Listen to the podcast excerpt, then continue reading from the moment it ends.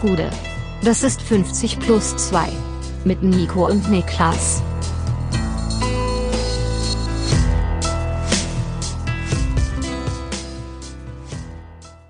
»50 plus 2 Bundesliga-Rückblick. Der elfte Spieltag ist geschafft. Mein Name ist Nico Heimer. Bei mir sitzt er, der Hackfleisch-hassende Zerhacker Niklas Levinson. Dass ich das mal erleben darf, dass ich aus deinem äh, Kinderkanalmund eine Spongebob Schwammkopf, Schwammkopf-Referenz höre. Hey, hey, hey, hey, hey, hey. Wenn ich einen Hackfleisch-hassenden Zerhacker sehe, dann sag ich das auch.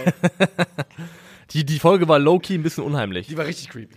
Gab's Wie er so- da vor der Tür stand. Ja, äh, gab's das so ein paar von denen. Ähm, die, die, der Hackfleisch hassende Zerhacker, der war unangenehm Ja. oder creepy. Und dann, dann äh, wo SpongeBob äh, mit dem Bus strandet in der anderen Stadt, wo die alle nur pff machen Oh, und, nicht ja. und nicht sprechen können.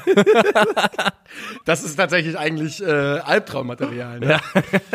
ähm, was geht bei dir? Wie geht's dir? gut, gut, gut. Also ich kann nicht klagen. War ein sehr, ähm, ich mal, vollgepacktes Wochenende. Persönliches Highlight. Äh, ist am, am Freitagabend schon äh, abgespult worden, nämlich der Kinobesuch von äh, Triangle of Sadness, den ich auch schon im, äh, beworben habe im Stream. Und hiermit nochmal wärmstens aber nochmal bewerbe, ja, ich bin tatsächlich in, in guten äh, Gesprächen mit äh, unter anderem Iris Berben, die da im, im, äh, im Film dabei war und die hat gesagt, komm Niklas, sag mal bitte was hier. Ja, Iris Berben Ähm, hat dich angerufen und hat Genau. gesagt, kannst du mal ja, sagen? ist Iris Berben, stimmt. Hannelore Elsner ist nicht mehr da. Nee, das Ähm, stimmt, die ist wohl eher nicht mehr da. Nee, äh, da- aber da RIP auf jeden Fall auch. Ähm, und Stichwort Kino, hast du mitbekommen von diesem einen Dude, der am Wochenende irgendwie Black Adam gucken war? Das darüber getweetet hat irgendwie? Der, der Black Adam gucken war, das ist irgendwie so ein, so ein das ist so ein Das, super, ist, das, so, ist, das ist, also das- guck mal, ich kann dir sogar was sagen. Ich habe es nämlich von Leuten, die sich mit, ähm, mit der Comic, mit dem Comic Universe auseinandersetzen, Ja. empfehlen, empfehlen lassen. Es ist DCs Last Shot of Relevanz im Superhelden-Game. ja, Und es ist The Rock als äh, Black Adam. genau. Ja. Das ist es. Und da war jemand, der auch so, glaube ich, so einen YouTube-Kanal hat und generell so ein Superhelden-Dude ist im Internet, ähm, war diesen Film im Kino gucken, irgendwie ganz vorne, vorderste Reihe und hat sich dann im Kino dabei filmen lassen, wie er auf eine krasse Szene, ich glaube in der, sorry für den Reagiert? Spoiler, Oh. ähm, Superman auftaucht, äh, reagiert. Und der springt wirklich im Film, springt der so auf und filmt auch selber mit dem Handy mit und springt so auf, macht so wuh und sowas. Ohne Scheiß. Das ist ein Kino. Kinoverbot. Das ist keine Achterbahn. Setz dich verdammt nochmal hin. Ja. Das, Das- haben, das haben die Marvel-Filme sind dann auch schuld. Die verdammten Marvel-Filme. Ja, du machst das so nach, als ob das ein alter Rentnerstimme wäre, aber ich sag das wirklich. Ja, ich weiß, das hab ich, ich wollte mir auflegen. Weil da ist es nämlich in Trend gekommen, ne? dass plötzlich alle sowas gemacht haben. sich Reactions und sowas. ja, ich bin da wirklich, auf- da auf bin ich im, im Team Martin Scorsese, der gesagt hat, das ist kein Kino. Ja. Das ist, ist nicht mehr. Ich bin ähm, heute mit dem Auto hergekommen und ich muss jetzt aufpassen, wie ich es erzähle. Es ist niemand zu Schaden gekommen und ich empfehle es nicht nachzumachen, aber ich muss es kurz erzählen. Ähm, ich stand an der Ampel und ich bin hier durch ein, ich fahre durch ein relativ ruhiges Wohngebiet. Ähm, da ist wirklich eigentlich gar nichts los, weil es ist ein Neubaugebiet und ich bin mir nicht mal sicher, ob da schon sehr viele Leute wohnen bis jetzt. Ja. Ist aber auch nicht wichtig. Ich stehe an der Ampel, einspurige Straße, ne? Und es ist aber eine Kreuzung. Und fahre rüber, ich stehe als Erster an der Ampel und auf einmal schießt rechts einer an mir vorbei. Das heißt, der ist von hinter mir ausgeschert, hat mich auf der Kreuzung überholt, wie so ein Bekloppter. Ich habe schon gesehen, das ist halt so ein 18-, 19-jähriger Junge, ne? Ja. der sich da beweisen musste. Und fährt halt vor mir und rast durch dieses Wohngebiet wie ein Bekloppter, aber steht halt an der nächsten Ampel, selbstverständlich, wie es halt ist, wieder direkt vor mir. Und ich gucke halt in sein Auto hinten rein. Und es war halt nicht so, nichts los, ne? Und ich habe halt gesehen, wie er an seinem Handy Spotify gerade macht. Ja. Und ich habe halt gedacht, wenn ich jetzt hupe, dann fährt er 100% los, weil er denkt, er hat Grünpfeil verpasst. Und Nein!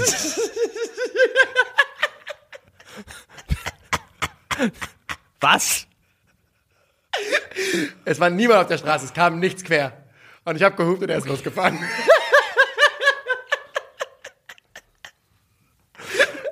Ich war sauer. Ich muss halt sagen, ich war sauer dass er der letzten Ampel auf den, weil ich mich echt erschreckt habe und das hat wirklich gefährlich war, was er gemacht hat. Was ich gemacht habe, Also du meinst, halt, er hat sich selber er hat eine gefährliche Situation erzeugt und du dachtest, ich hab was ist eine gute Idee, als- um ihm beizubringen, dass, es Ja. dass man es nicht macht, nochmal eine neue gefährliche Situation erzeugt. Genau, Mal Feuer mit Feuer bekämpfen quasi. Ja, ja, also- also nochmal, ähm, ich- das, geht, das, das ging jetzt nur, weil ich, weil da wirklich gar nichts los war und ich empfehle, abs- ich, ich distanziere mich von mir selbst quasi. Ja, ich bin, ich bin, bisschen- ich bin schock, Alter. Muss ich wirklich sagen. Ich bin ein bisschen schock. Ich weiß nicht ganz genau, wie, wie ich darauf jetzt adäquat reagieren soll. Einfach genauso, distanziere dich auch von mir. Wir, haben- wir haben uns gemeinsam distanziert, ähm, Junge, Junge, ey. aber ich wusste es, weißt du? Ich stand dahinter gesagt, ich, hab, ich wusste es. Wenn ich jetzt einfach nur antippe, denkt er, das Grün ist oder dass er losfahren muss. Und genau so war's. Ist ja seine Schuld. Ist ja ganz klar. Er muss ja auf eine Ampel gucken. Also Ja, eine Hupen heißt ja nicht. Ne, Hupen äh, heißt, nicht, heißt nicht, die Ampel ist du bist ja grün, nicht der äh, ist Grünverantwortliche mit der, mit der Hupe. Ist schon aber klar. ich gebe aber, zu, ich gebe zu, dass ich beigetragen habe zu seinem Fehlstand. Ja, ich glaube, das wird nicht mehr besser hier. Ähm, Nee, da kommen wir nicht mehr raus. Mainz gegen Köln. Mainz gegen Köln wurde, war für die Kölner ähnlich. Die Mainzer haben gehupt, aber die Ampel war noch rot. Fehlstart. Ähm, 0 zu 5 aus Kölns Sicht oder aus Mainz Sicht, denn Heimsiege sind ja in Mainz immer noch eine seltene Geschichte. Ein 5 zu 0 Sieg für die Mainzer. Ähm, Gratulation, Gratulation. Aber ich glaube, man kann ganz klar sagen, ähm, es gab eine Schlüsselszene in diesem Spiel. Ja, der, der Bruch in der Partie, vor allem aus Kölner Perspektive natürlich, war der Platzverweis von Luca Kilian, Ja. der sich ähm, innerhalb, ja, der sich zwei gelbe Karten abgeholt hat, die, glaube ich, so in Summe wahrscheinlich in Ordnung gehen. Und ähm, gerade beim zweiten Foul, wo er seine zweite gelbe sieht, muss er eigentlich mit dem Wissen, dass er schon eine hat, darf er nicht derart rabiat und derart, wie ich finde, dann doch grob da reingehen in den Ja. Zweikampf. Und ähm, von daher ist es einfach. Luca Kielan ist auch der Ex-Mainzer, ne? Genau, Ja, und die Mainzer da- sind nicht so gut auf ihn zu sprechen. Ja, ob das da reingespielt hat oder nicht, keine Ahnung, in so ein Übermotivationsthema, wer weiß das schon, aber das war letztendlich die entscheidende Szene in der Partie. Ja, ähm, das war Minute 28 und ganz spannend ist, äh, zu dem Zeitpunkt hatte Luca Kilian schon gelb gesehen, den Elfmeter verursacht, ähm, der zum 1 zu 0 führte und dazu hat äh, Schiedsrichter Manuel Gräfe gesagt, dass wenn Foul, dann auch rot für Notbremse, da kein ballorientiertes Tackling. Allerdings stellt er auch in Frage, ob man überhaupt einen Elfmeter pfeifen muss, weil da beide arbeiten. Das ist die Szene mit Karim Onisivo, ne? Wo er von links in den Strafraum kommt. Ja, da muss ich sagen, äh, fehlt mir jetzt die Gesamtkompetenz im Schiedsrichterbereich, um das dann ähm, für mich selbst final einordnen zu können. Ich fand eigentlich jetzt, so wie es entschieden wurde, also rein von meinem, danach kann ich nur gehen, von meinem äh, moralischen Gerechtigkeitsempfinden, War das in Ordnung? hatte ich das Gefühl von, da einen Elfmeter zu geben, ja, aber es ähm, auf, bei Gelb zu belassen, fand ich irgendwie okay. Ja, es wäre auch schon sehr, sehr viel gewesen für. Weil es war halt so ein Elfmeter, der schon so an der Grenze zu, muss man den pfeifen war in meinen Augen.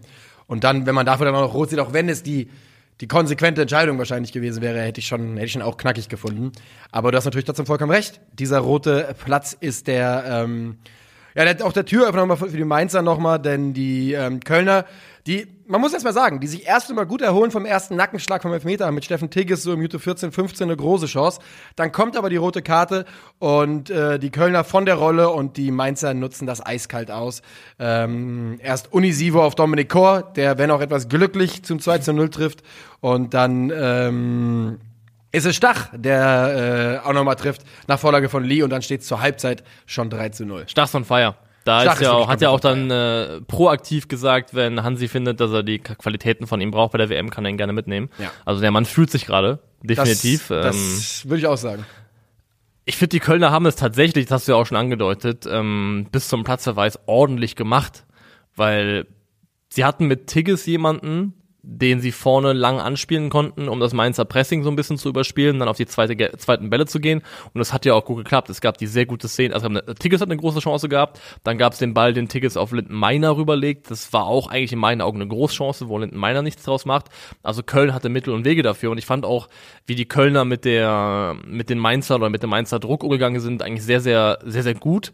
Die haben, Skiri ist oft entweder zwischen oder neben die beiden Innenverteidiger gekippt und haben dann einen, einen Dreieraufbau gebildet und haben dann entweder im 3-1-6 aufgebaut, wo dann Martell als alleiniger Verbindungsspieler stand. Das zeigt auch, was Steffen Baumgart dem Kerl einfach zutraut oder was für eine Aufgabe ihn reinwirft.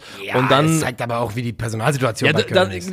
Das auch. Das fairerweise auch. Also, wenn, wenn du einen Jubicic hast, dann passiert es wahrscheinlich nicht. Nee. Hast vollkommen recht. Ähm, aber 3-1-6 und dann hast du teilweise auch einen Jonas Hector gehabt, der eingerückt ist. Dann haben sie im 3-2-5 aufgebaut. Und gerade mit diesen drei Spielern haben sie es geschafft, diese erste Pressinglinie, Onisivo und Ingwertsen eigentlich ganz gut zu umgehen. Also ich finde, es gab einiges im Kölner Spiel, ähm, das bis zum Platzverweis so aussah, dass ich mir hätte vorstellen können, dass wenn das nicht passiert, Ja. dass es eine sehr, sehr gute, offene Partie geht, in der, gibt, in der es hin und her geht. Das könnte schon absolut sein. Ähm, das muss man nämlich auch mal sagen. In dieser Partie läuft alles gegen die Kölner. Ja, komplett. Das, das ist wirklich also ein absolut verfluchtes Spiel für aus Köln Sicht und umgekehrt natürlich auch aus Mainz Sicht läuft alles sehr sehr gut. Zumindest ähm, in Halbzeit 1 und Halbzeit 2 kriegt man ja zwei Tore aberkannt, eins wegen Handspiel, eins wegen ähm, Abseits, meine ich, ne? Ja. Und ähm, Trotzdem bin ich tendenziell bei dir. Die, die, also ne, in Konsequenz gewinnen die Mainzer das dann verdient, denn ich finde diese Phase ähm, vor der Halbzeit, als sie da drei Tore machen, Ey, das, da haben sie, da haben sie, da hatten sie so die Hand an der Kehle, da haben sie so zugedrückt, da haben Dieses- sie wirklich nichts kommen. Dieses mannorientierte Anlaufen der Mainzer Ja. ist komplett, also das, das war einfach on point. Ja. Die sind beim 3 zu 0, wenn- kon- konntest du das Bild kurz anhalten, ähm, unmittelbar vom Ball gewinnen. Ähm, da sind sie mit sieben Leuten in der Kölner Hälfte. Ja. Mit sieben Leuten in der Ja. Kölner Hälfte machen die da Druck und sich daraus dann auch irgendwie zu lösen, konstruktiv zu lösen, ist einfach enorm schwierig. Also in dem Moment, du genau, wo, wo Kilian fliegt, ist genau das. Mainz hat wirklich die Hand an der Kehle und die greifen, die packen einfach zu. Also, wenn du da in Unterzahl bist, dich aus dieser, aus dieser Maschinerie Ja. rauszulösen, ist einfach enorm schwierig. Ja, das sollte nämlich auch gerade nicht so klingen, als hätten die Mainzer dieses Spiel nicht verdient äh, gewonnen. Nee, das haben sie 100 Prozent. Ja. Ich finde, die Mainz haben ein Genau. saugeiles Spiel Ja, gemacht. Ein richtig gutes Spiel. Find ich auch. Also das möchte ich gar nicht in Abrede stellen, nur man kann ja trotzdem sagen, dass der Platzverweis das Ganze sicherlich in eine gewisse Richtung gelenkt hat. Ja. Und was Karim Unisivo inzwischen, was der in den letzten Jahren wirklich für eine Entwicklung durchgemacht hat, ähm, haben wir schon ein paar Mal hier gesagt, aber auch dieses Mal sei es nochmal erwähnt, das ist schon wirklich Wahnsinn. Ein unglaublicher, äh, ein unglaublich wichtiger Spieler und einfach einer der besten, besten Konterspieler der Bundesliga. Ja, Also, und ein, ein physisches Monster auch. Also der ist ja wirklich ähm, kaum zu bändigen, wenn der, wenn der mal ins Rollen kommt, der Kerl. beim 1 1 0 war ja das perfekte Beispiel, der, also der Elfmeter, der rausgeholte. Wie schwierig es ist, diese Masse irgendwie in der Geschwindigkeit in den Griff zu bekommen. Wen ich bei Mainz noch gerne hervorheben würde, leistungstechnisch, ist ähm, Anthony Cassi. Cassi heißt er so? Ja, das ist äh, Der, der Neuzugang. Aus Ähm, Straßburg, den, genau. den ich hier irgendwann mal vorgestellt habe, als jemand den Mainz holen sollte übrigens. Ja? Ja, im letzten Winter oder so. Ach was. Ja, Krass. ja, ja. Das habe ich äh, Ja, ja. Guter Call, Das guter Ding ist Call. nämlich, der, der Transfer wurde dann nur, wurde dann zwei Monate später hieß es dann, ja, der kommt jetzt ablösefrei im Sommer. Und dann war aber irgendwie keine Meldung mehr darüber und irgendwie ist es so ein bisschen verschütt gegangen. Aber das hat, wir hatten im Winter mal so fünf Transfers, die wir uns vorstellen können für die Bundesliga und da hatte ich Cassie zu Mainz gesagt. Aha, stimmt noch. Jetzt, wo- jetzt, wo du sagst, dass wir so eine Folge hatten mit fünf Transfers, macht es, glaube ich, äh, da klingelt es ein bisschen. Genau, da war- Jedenfalls, er hatte jetzt letztendlich, also ich glaube, er ist schon in seiner Kernkompetenz eigentlich Linksverteidiger, oder? ja. Und das spielt ja bei Aaron Martin und der ist ja auch verständlich gesetzt, hat auch, glaube ich, dann, der war auch, den, der hat auch einen schönen Freistoßtor gemacht, ne? Ja, der hat das das 4 zu 0. 4-0 gemacht. Genau, schönes Freistoßtor. Ähm, und Anthony Cassi spielt aber jetzt neben ihm, oder hat neben ihm gespielt in der, in der Dreierkette der Mainzer auf der, als linker Innenverteidiger. Und die beiden in Kombination haben sich wirklich sehr, sehr gut ergänzt. Und ich habe mal reingeschaut. Anthony Cassi ist einfach auch ein herausragend guter Passspieler aus der Innenverteidigung raus. Also für den Mainzer Spielaufbau wirklich eine große Bereicherung. Ähm, spielt 6,55 erfolgreiche progressive Pässe pro 90 Minuten laut FBref. Das ist für Außenverteidiger Top 3% auf der Position und für Innenverteidiger sogar Top 1% auf der Position. Ähm, also jemand, der wirklich von hinten heraus einen sehr, sehr guten Ball spielt. Gab es auch hier ein paar Szenen, auch teilweise, wo er dann ähm, mit nach vorne schiebt und sich auch einschaltet, weil er ja genau das auch kann und so ein bisschen im Halbraum unterwegs ist. Also Cassie ist mir auch sehr, sehr positiv aufgefallen. Die generell sollte man das Mainzer Mittelfeld nochmal erwähnen, ähm, denn das äh, Dreierzentrum aus Stachli und Chor hat auch wirklich einen sehr, sehr guten Job gemacht. Ja. Und äh, also Stach haben wir jetzt schon häufiger drüber geredet und Dominik Chor ist auch schon ein paar Mal durchgeklungen, ist einer der größten ja, äh, Helden, über die keine Lieder gesungen werden in der Bundesliga. Ähm, der Mann ist brutal wichtig für Mainz 05 und geht wirklich als Kämpfer voran und auch in diesem Spiel. Klar, jetzt hat er auch getroffen, sein zweites Saisontor, glaube ich. Ähm, aber der Junge ist richtig in richtig guter Verfassung. Ja, das gilt, glaube ich, jetzt kann man sagen, auch für die gesamte Mainzer Mannschaft, die Punkt gegen Leipzig geholt haben, in Bremen gewonnen, jetzt ein deutlicher Sieg gegen Köln und da entsprechend wieder auch ganz, ganz schnell. Also, weil das ist das Schöne gerade, die Tabelle ist ja so unfassbar eng. Es geht einfach nur, Ähm. es geht rauf, runter und Und äh, auch gerade sehr schön für Leute, die so Kategorie Ja, Monk, Monk sind, ne? Ja. Also das ist ja, kannst ja runterzählen von 23 bis, ähm, 16, glaube bis ich. 16, ja, Ja. bis 16 kannst du durchzählen, bis auf Platz 8.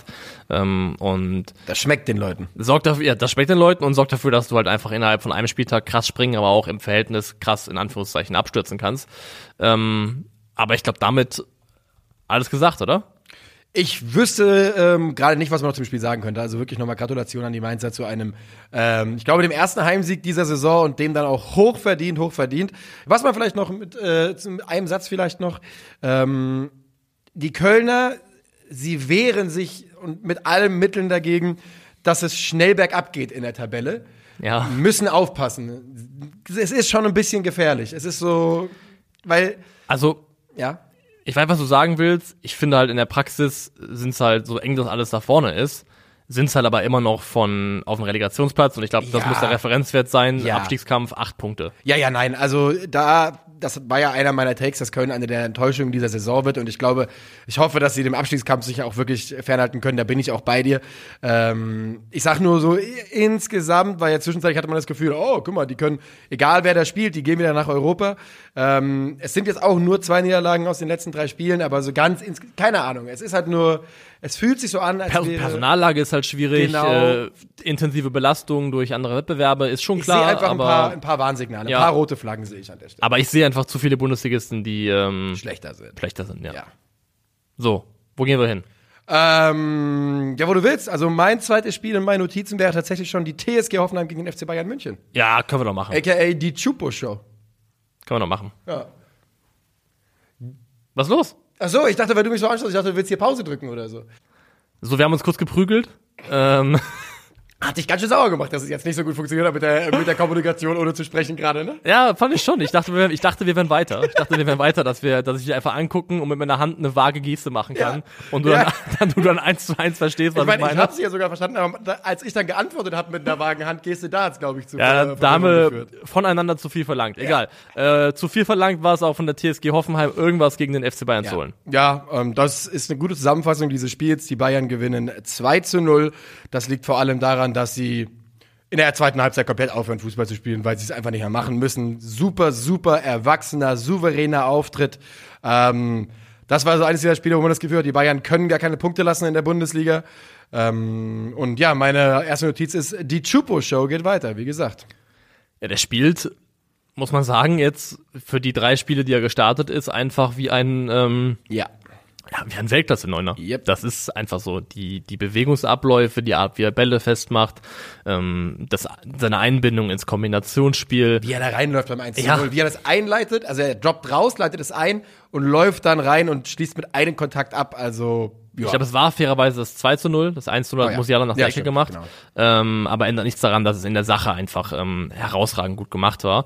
Und ich finde, sehr, also abseits der herausragenden Leistung, die er selber bringt, glaube ich auch, ähm, dass die Art und Weise, wie er das spielt, nämlich einfach als Stürmer, als klar zu erkennender Stürmer, dass das der FC Bayern der Mannschaft auch allgemein grundsätzlich weiterhilft, weil das so ein bisschen, glaube ich, ein paar alte Mechanismen und Abläufe aus der Lewandowski-Zeit zurückbringt, die die Leute einfach kennen. Also das ist so ein bisschen, es fühlt sich, glaube ich, wieder mehr an, wie das Spiel, ähm, dass die Bayern gewohnt sind, dass die Spieler drin haben und dass so ein paar Abläufe wieder ähnlich greifen wie letztes Jahr, als sie eben noch den klar erkennbaren Neuner vorne drin hatten.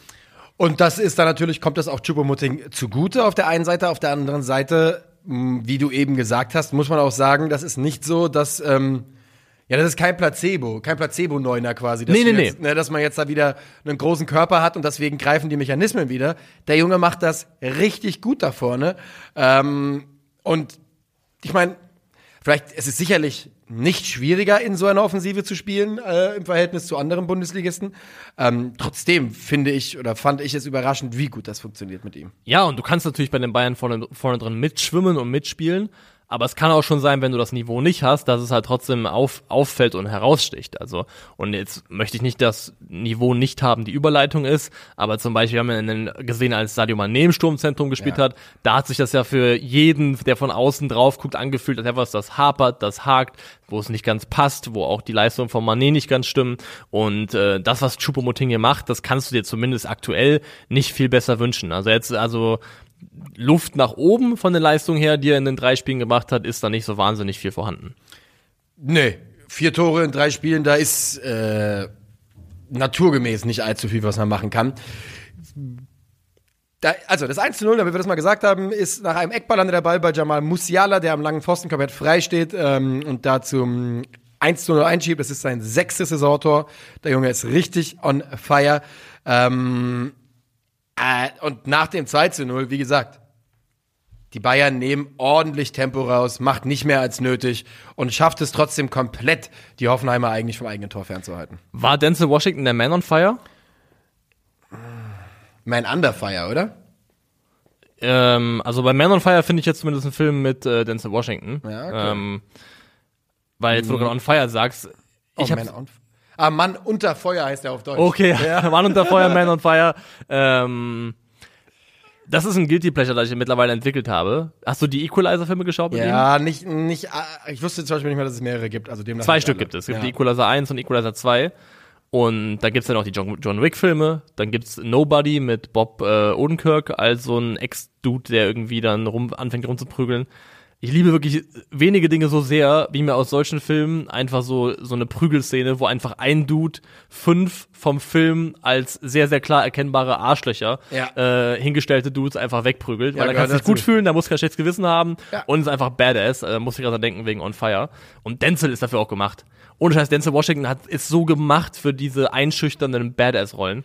Aber ich meine, das ist, er ist halt einfach ein guter, sehr super, einer der besten Schauspieler. die es Ich liebe ihn. Ja, ich liebe Denzel einer Washington. Der besten Schauspieler, die es gibt, weil es ist ja schon so, dass wir das, das wird über fast jeden Schauspieler mal gesagt irgendwann, dass er für solche Rollen prädestiniert ist. Es gibt schon häufiger. Russell Crowe wurde nach Roundhouse, hieß es auch, der soll nur noch solche Rollen spielen. Und ey, Russell Crowe, keine Ahnung, ist jetzt für mich nicht der ganz große Actionstar in meinem Kopf. Ja, Gladiator. Ja, aber, also Gladiator natürlich. Ja, ja. ne? Aber, ne, ein Actionstar ist das, ist halt so wie, wie Arnold Schwarzenegger in den 80er Jahren, der alle viereinhalb Monate einen neuen Film rauspumpt oder sowas. Ja, dafür ist aber auch überzogen. für mich, also Russell Crowe, aber auch für Denzel eigentlich ein zu guter Schauspieler, Genau, um das- nur solche Rollen zu spielen. Genau, und das wollte ich nämlich sagen. Die Jungs sind eigentlich zu gut, also die können diese Rolle auch Ja. spielen, aber die bücken sich dafür eher, als dass sie sich strecken. Das, das stimmt, das stimmt, ja. Ähm, zurück zum FC Bayern. Kurz abgebogen. Deutschen ähm, Russell Crowe. Der deutsche Russell Crowe, der FC Bayern München, ja, der hat ja auch eine, eine Phase gehabt, in der er sich quer durchs äh, Land geprügelt hat, Russell Ja. Crowe, von daher, das passt ganz gut gerade. Ähm, ich glaube, das Schlimmste, was der TSG in diesem Spiel passieren konnte, oder das Blödeste, was passiert ist, ist, dass Kevin Vogt ausgerechnet in diesem Spiel gesperrt gewesen ist. Denn es gab in meinen Augen schon Momente, wo Umschaltsituationen möglich gewesen wären, wo die Bayern hoch anlaufen und wenn du da jemanden hast, der von hinten heraus die Bälle spielen kann, die Kevin Vogt auch spielen kann, dass du dann andere Chancen hast, dich eventuell aus dem Druck der Bayern zu befreien, spielerisch.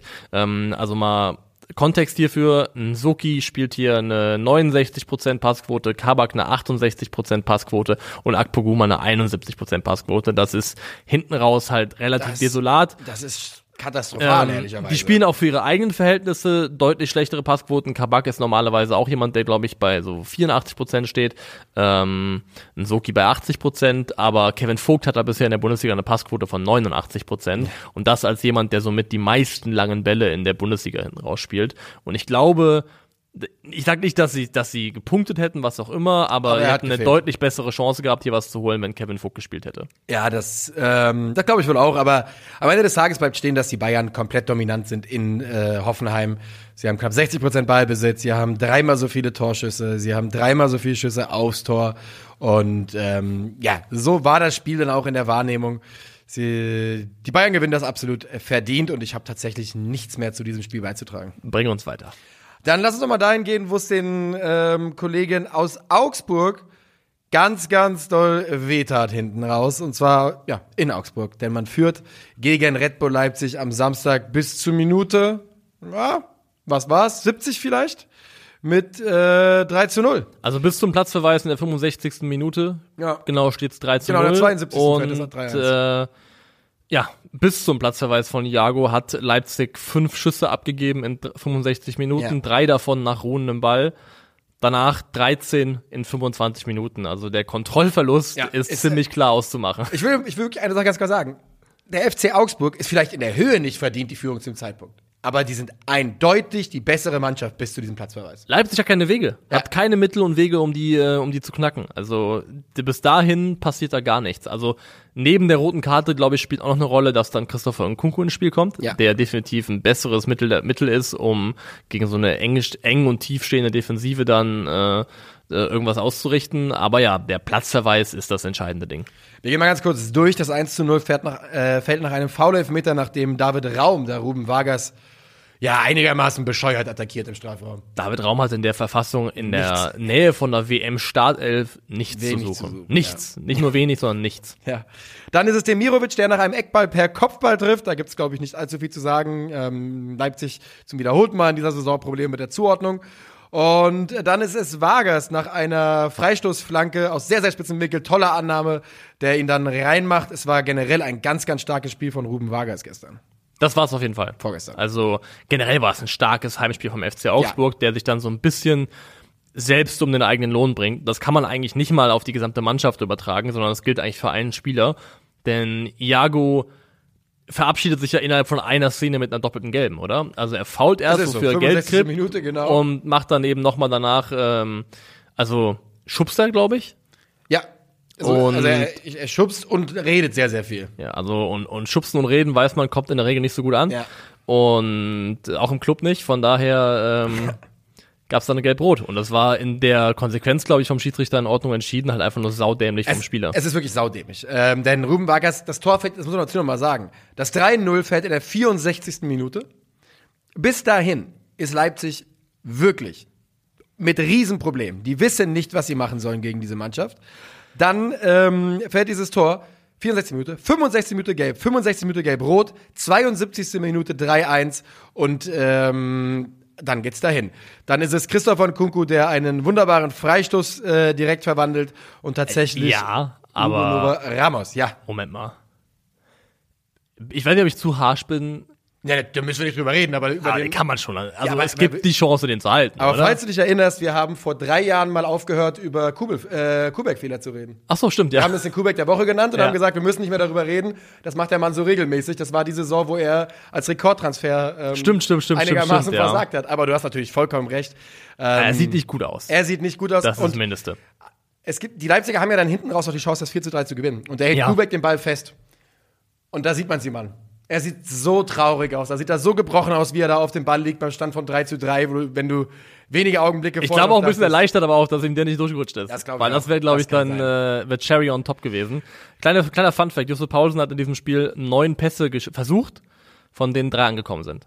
Aber, also ganz im Ernst, gefühlt war das Josef Paulsens erster Saisoneinsatz in meinen Augen. Er war auch, hat auch Verletzungsprobleme gehabt. Ja. Hat er auch gehabt, aber ich glaube auch, dass das sein, ich glaube wirklich, er ist ja the closest thing, dass Ja. Leipzig zu einer Vereins, Ja. also sogenannten Vereinslegende hat. Ähm, ich glaube, das war es nächsten Sommer. Ich glaube einfach, dass er nicht mehr ganz das Level hat, das sie sich vorstellen.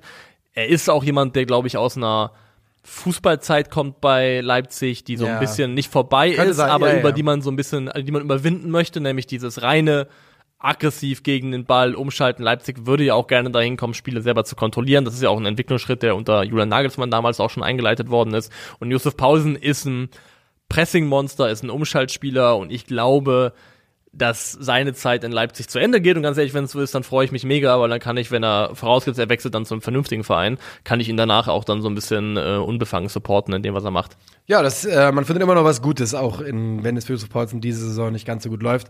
Die ähm, Leipziger machen ja das 3 zu 3 durch Hugo Novoa.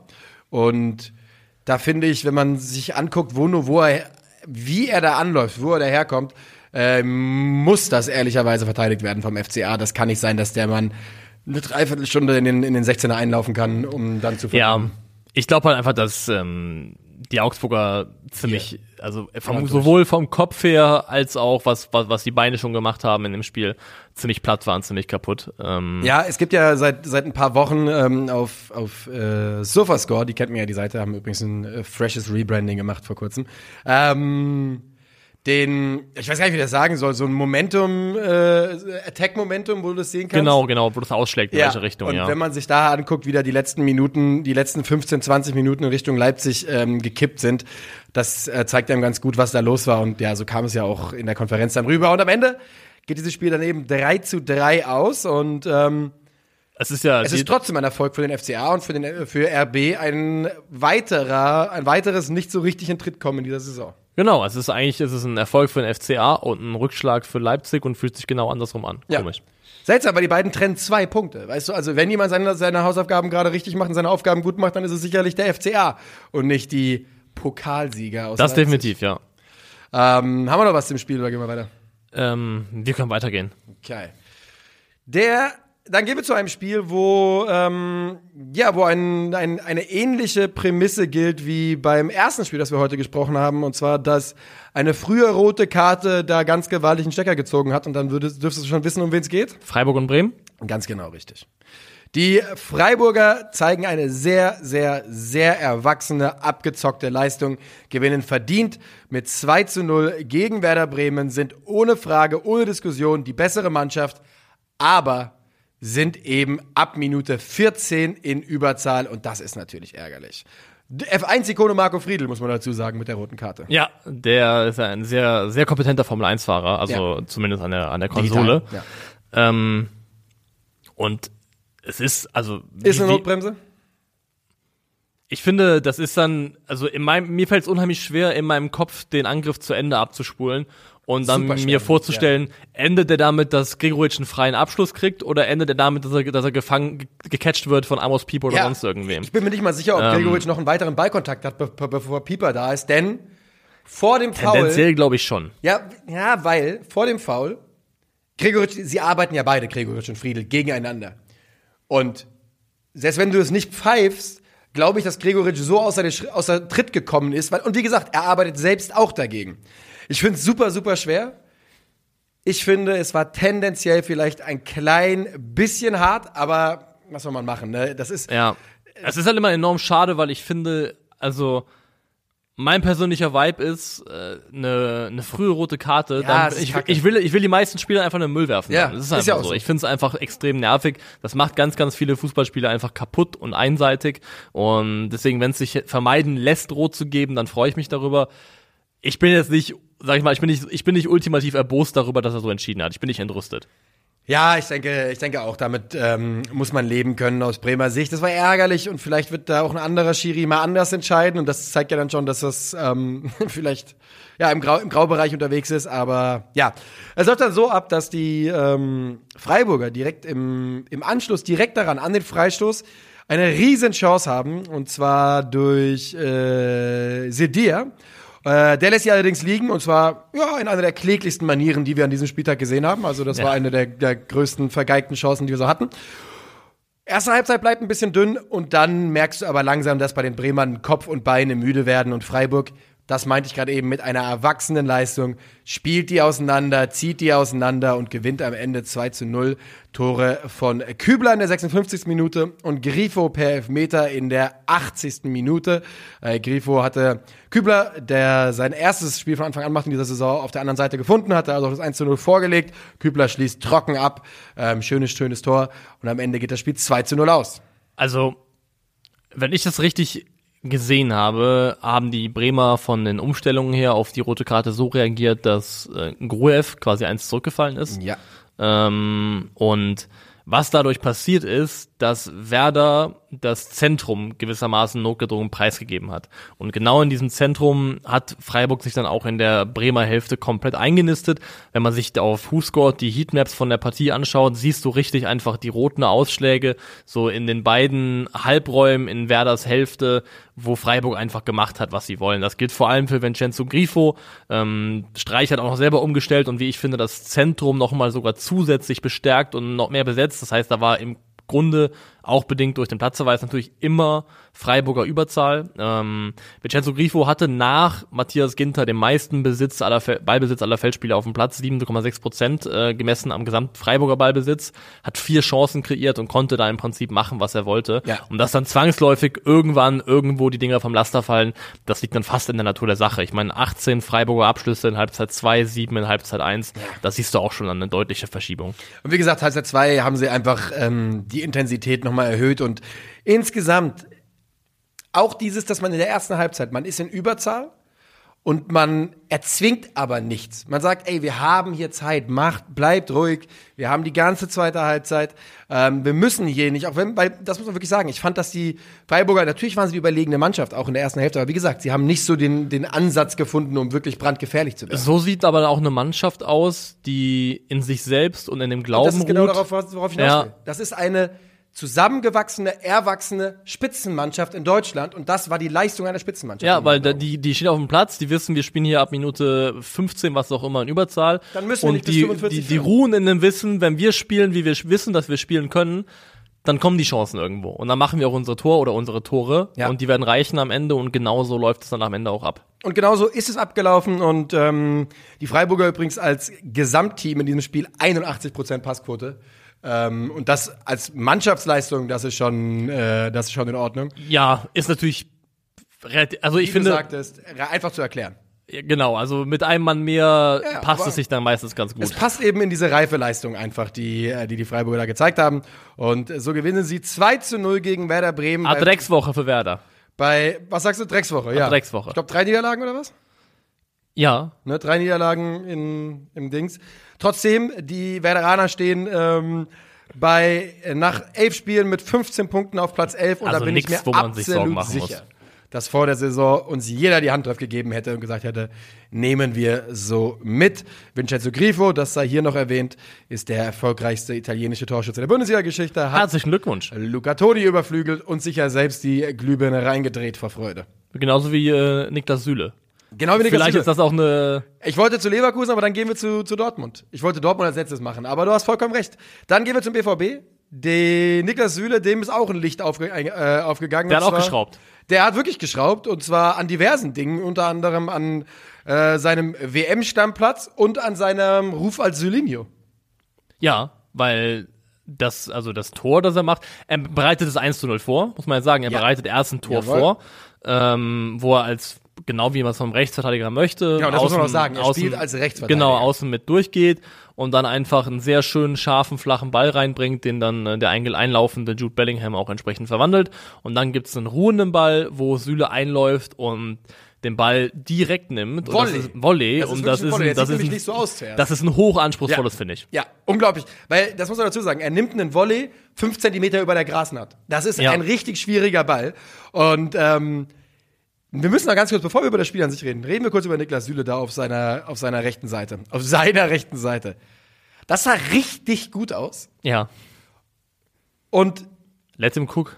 es sieht trotzdem aber auch absurd aus. Also rein optisch sieht es, finde ich, absurd aus, weil Niklas Süle ist ja eigentlich immer der brockigste Spieler auf dem Feld. Ja. Egal wer so rumläuft, Niklas Süle ist für gewöhnlich der stärkste, größte Brocken, der da so rumläuft. Und den da, äh, der, der Brock ist in Hessen, ne? der Brocken ist Ja. in Nordhessen, würde ich wohl sagen, ja. Ähm, und, und den da über den rechten Flügel, also, wobei ist der Brocken, ich meine, der liegt halt im Harz. Ich weiß halt nicht, ob. Sachsen-Anhalt. Sachsen-Anhalt. Sachsen-Anhalt. Scheiße. Ja gut, das ist ja auch ein, Scheiße ein, ein und dieselbe Suppe, oder? er jetzt äh, Maul äh, halten. Ähm, nee, also, ich guck mal gerade nach, wie weit es noch ist nach Hessen, okay? Zu weit. Okay, komm, haben wir das verstanden. Aber es ist nicht ganz verkehrt. Es ist tatsächlich relativ nah an der hessischen Grenze. Sehr, sehr nah. Sogar gut gemacht, Niklas. Also ich finde, das gibt einen, Das hast du äh, gut gemacht. Gibt einen Punkt für Effort. Ja. Da, den, den, den nehme ich mir mit. Doch, das finde ich auch, ja. Äh, ja, und was ich nur sagen wollte, es sieht absurd aus, wenn der da über den rechten Flügel so ein bisschen, wenn der anschiebt. Das sieht einfach, also nicht negativ, das ist einfach nur ein solcher Klotz, der Mann. Ähm, Der Heerführer, Das kennt er man wütet. nicht. Ja, der wütet wirklich. Der wütet wirklich. Ähm, 5 zu 0 geht's aus. Es geht 5 zu 0 aus und das ist in der Höhe auch absolut verdient. Der BVB ist hier einfach Ein Tor zu viel die, für mich. Ein Tor zu viel. Ja gut, ein Tor zu viel, Lirum Larum. Das macht dann am Ende, glaube ich, auch äh, nicht mehr einen großen Unterschied. Ja. Ich finde, Dortmund hat ja eine sehr, sehr gute Aufstellung gewählt, ähm, weil du hast vor allem auf der linken Seite, hast du letztendlich in der Praxis Julian Brandt, Rafael Guerrero und Gio Reyna. Wenn man sich die, auch hier verweise ich wieder auf die Heatmaps, wenn man sich von den drei Jungs anschaut, wo die sich auf dem Platz bewegt haben, wo die Reaktion hatten, die haben im Prinzip aufeinander geklebt, im, in grad, ja. Anführungszeichen.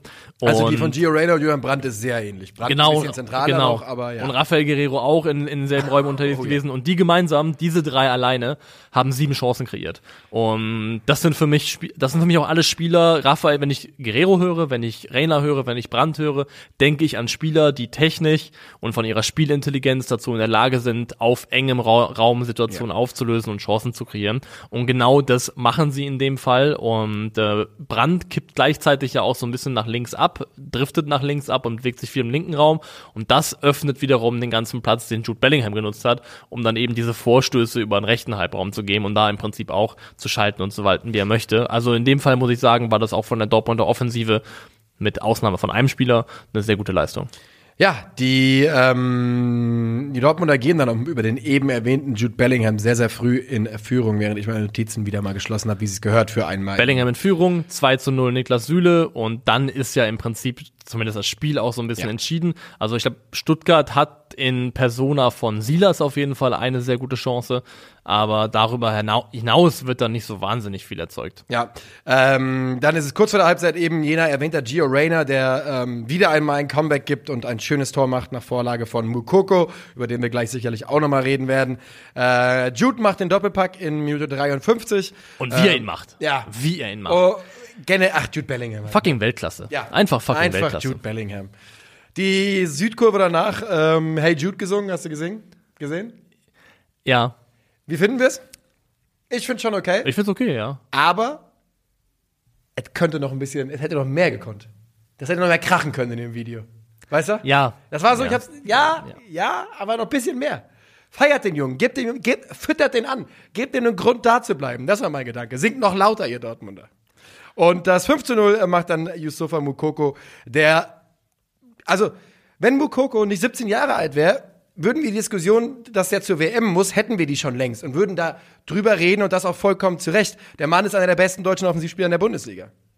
Ist er und auch genau jemand, der also Mokoko hat das Tempo für und die Dynamik für Umschaltsituationen, aber zeigt auch, finde ich, die, die technischen Qualitäten, um sich auf engen Raum durchzusetzen. Also bringt beides mit in meinen Augen. Und ich finde auch, dass es definitiv jemand ist, über den man reden sollte, reden müsste. Ähm, es ist jetzt nicht zwingend der vom der der Spielertyp, den man unbedingt sucht und braucht, Ja, es ist der nicht, der genau, fehlt. es ist nicht der Gegenentwurf, den wir Ähm, unbedingt wollen, aber Aber ich finde auch, Mokoko hebt sich dann leistungstechnisch ab und ich, ich, ich sage das nur als Beobachtung und nicht um drauf zu hauen. Ähm, aber leider fällt Karim Adeyemi als einziger BVB-Spieler in dieser Offensive leistungstechnisch deutlich ab da vorne. Ähm, es gab eine bezeichnende Szene für mich, wo ich glaube, er eine Passoption hat auf Jude Bellingham und einfach aber nicht schaltet. Einfach, also Ja. im Kopf nicht schnell genug ist. auch das Ähm, nicht das erste Mal in dieser Saison. ähm, hat letztendlich drei Abschlüsse, alle von außerhalb des Strafraums, keine Chance kreiert, zwei Dribblings versucht, eins davon abgeschlossen. Ähm, man er sieht, fällt generell ab in dieser, in dieser Dortmund-Mannschaft, war er für mich der schlechteste Spieler. war er, war er definitiv. Und also Karim Adeyemi hat in Salzburg gezeigt, dass er jemand ist, der, der, der gut ist und gefährlich sein kann mit äh, Umschaltmomenten, mit viel Wiese und Platz vor ihm, mit einer hoch aufgerückten angegnerischen Defensive. Nur in der Praxis hat Dortmund das halt auch nicht so wahnsinnig oft. Oder es ist halt eben oft genug, dass Dortmund gegen Mannschaften spielt, die ihnen, ihnen eben nicht den Gefallen tun, diese Räume anzubieten. Und dass Karim Adeyemi dann funktionieren kann und dann einen Mehrwert hat, das hat er leider noch nicht unter Beweis bestellt. Das stimmt. Ähm, in dem Spiel dann auch noch wirklich viele Ballverluste. Also ich habe jetzt nur mal hier auf die Schnelle geschaut, habe ich jetzt 14 gefunden, ähm, die ihm da notiert worden sind.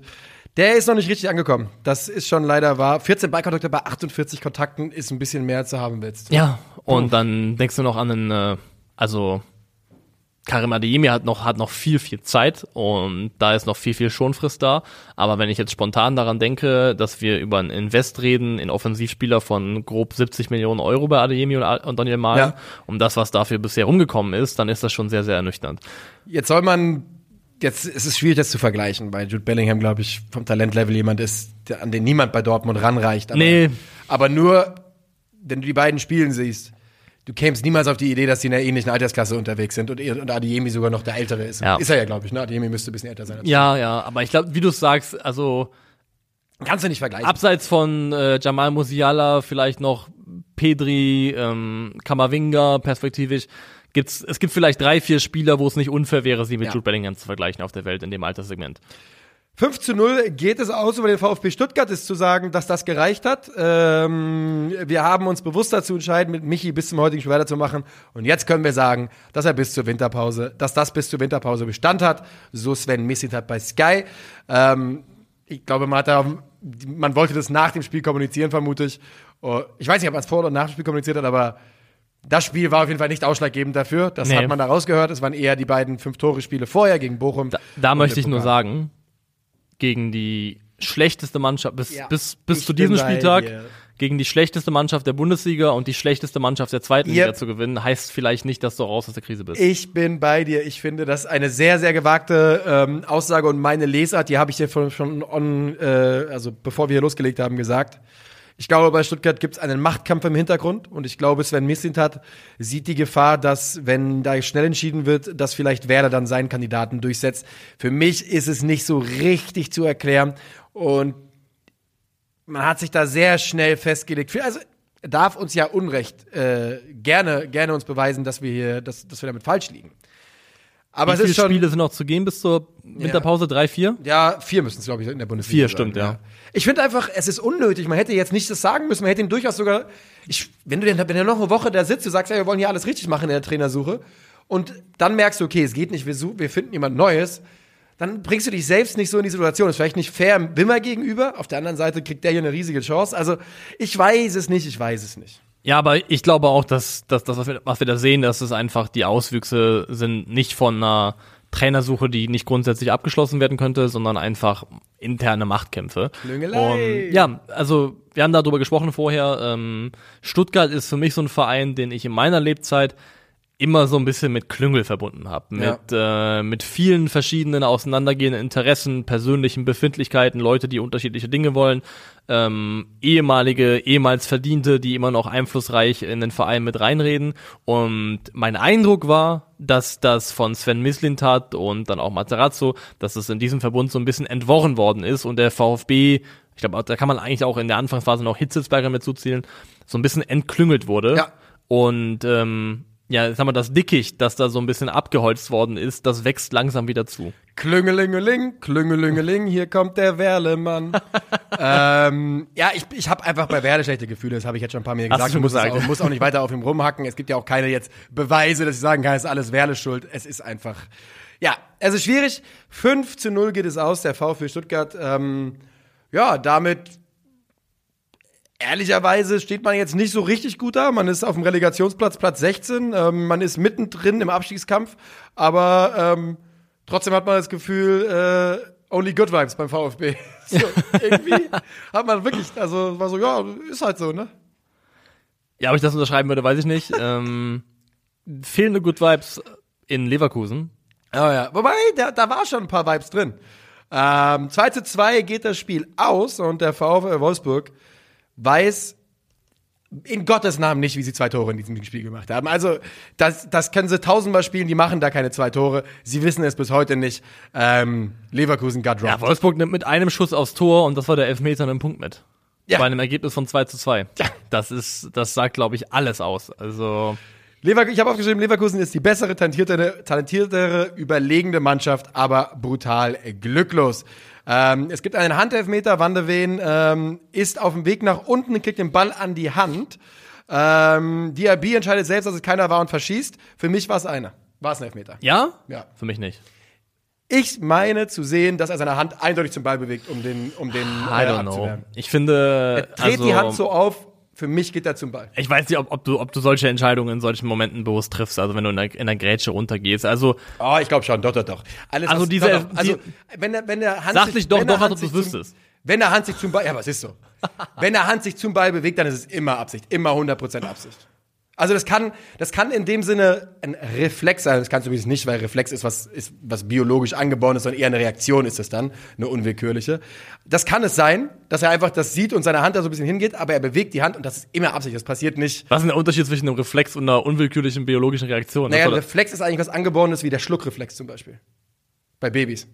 ja? Und eine Reaktion ist was Angelerntes, was du dann anwendest in der Situation.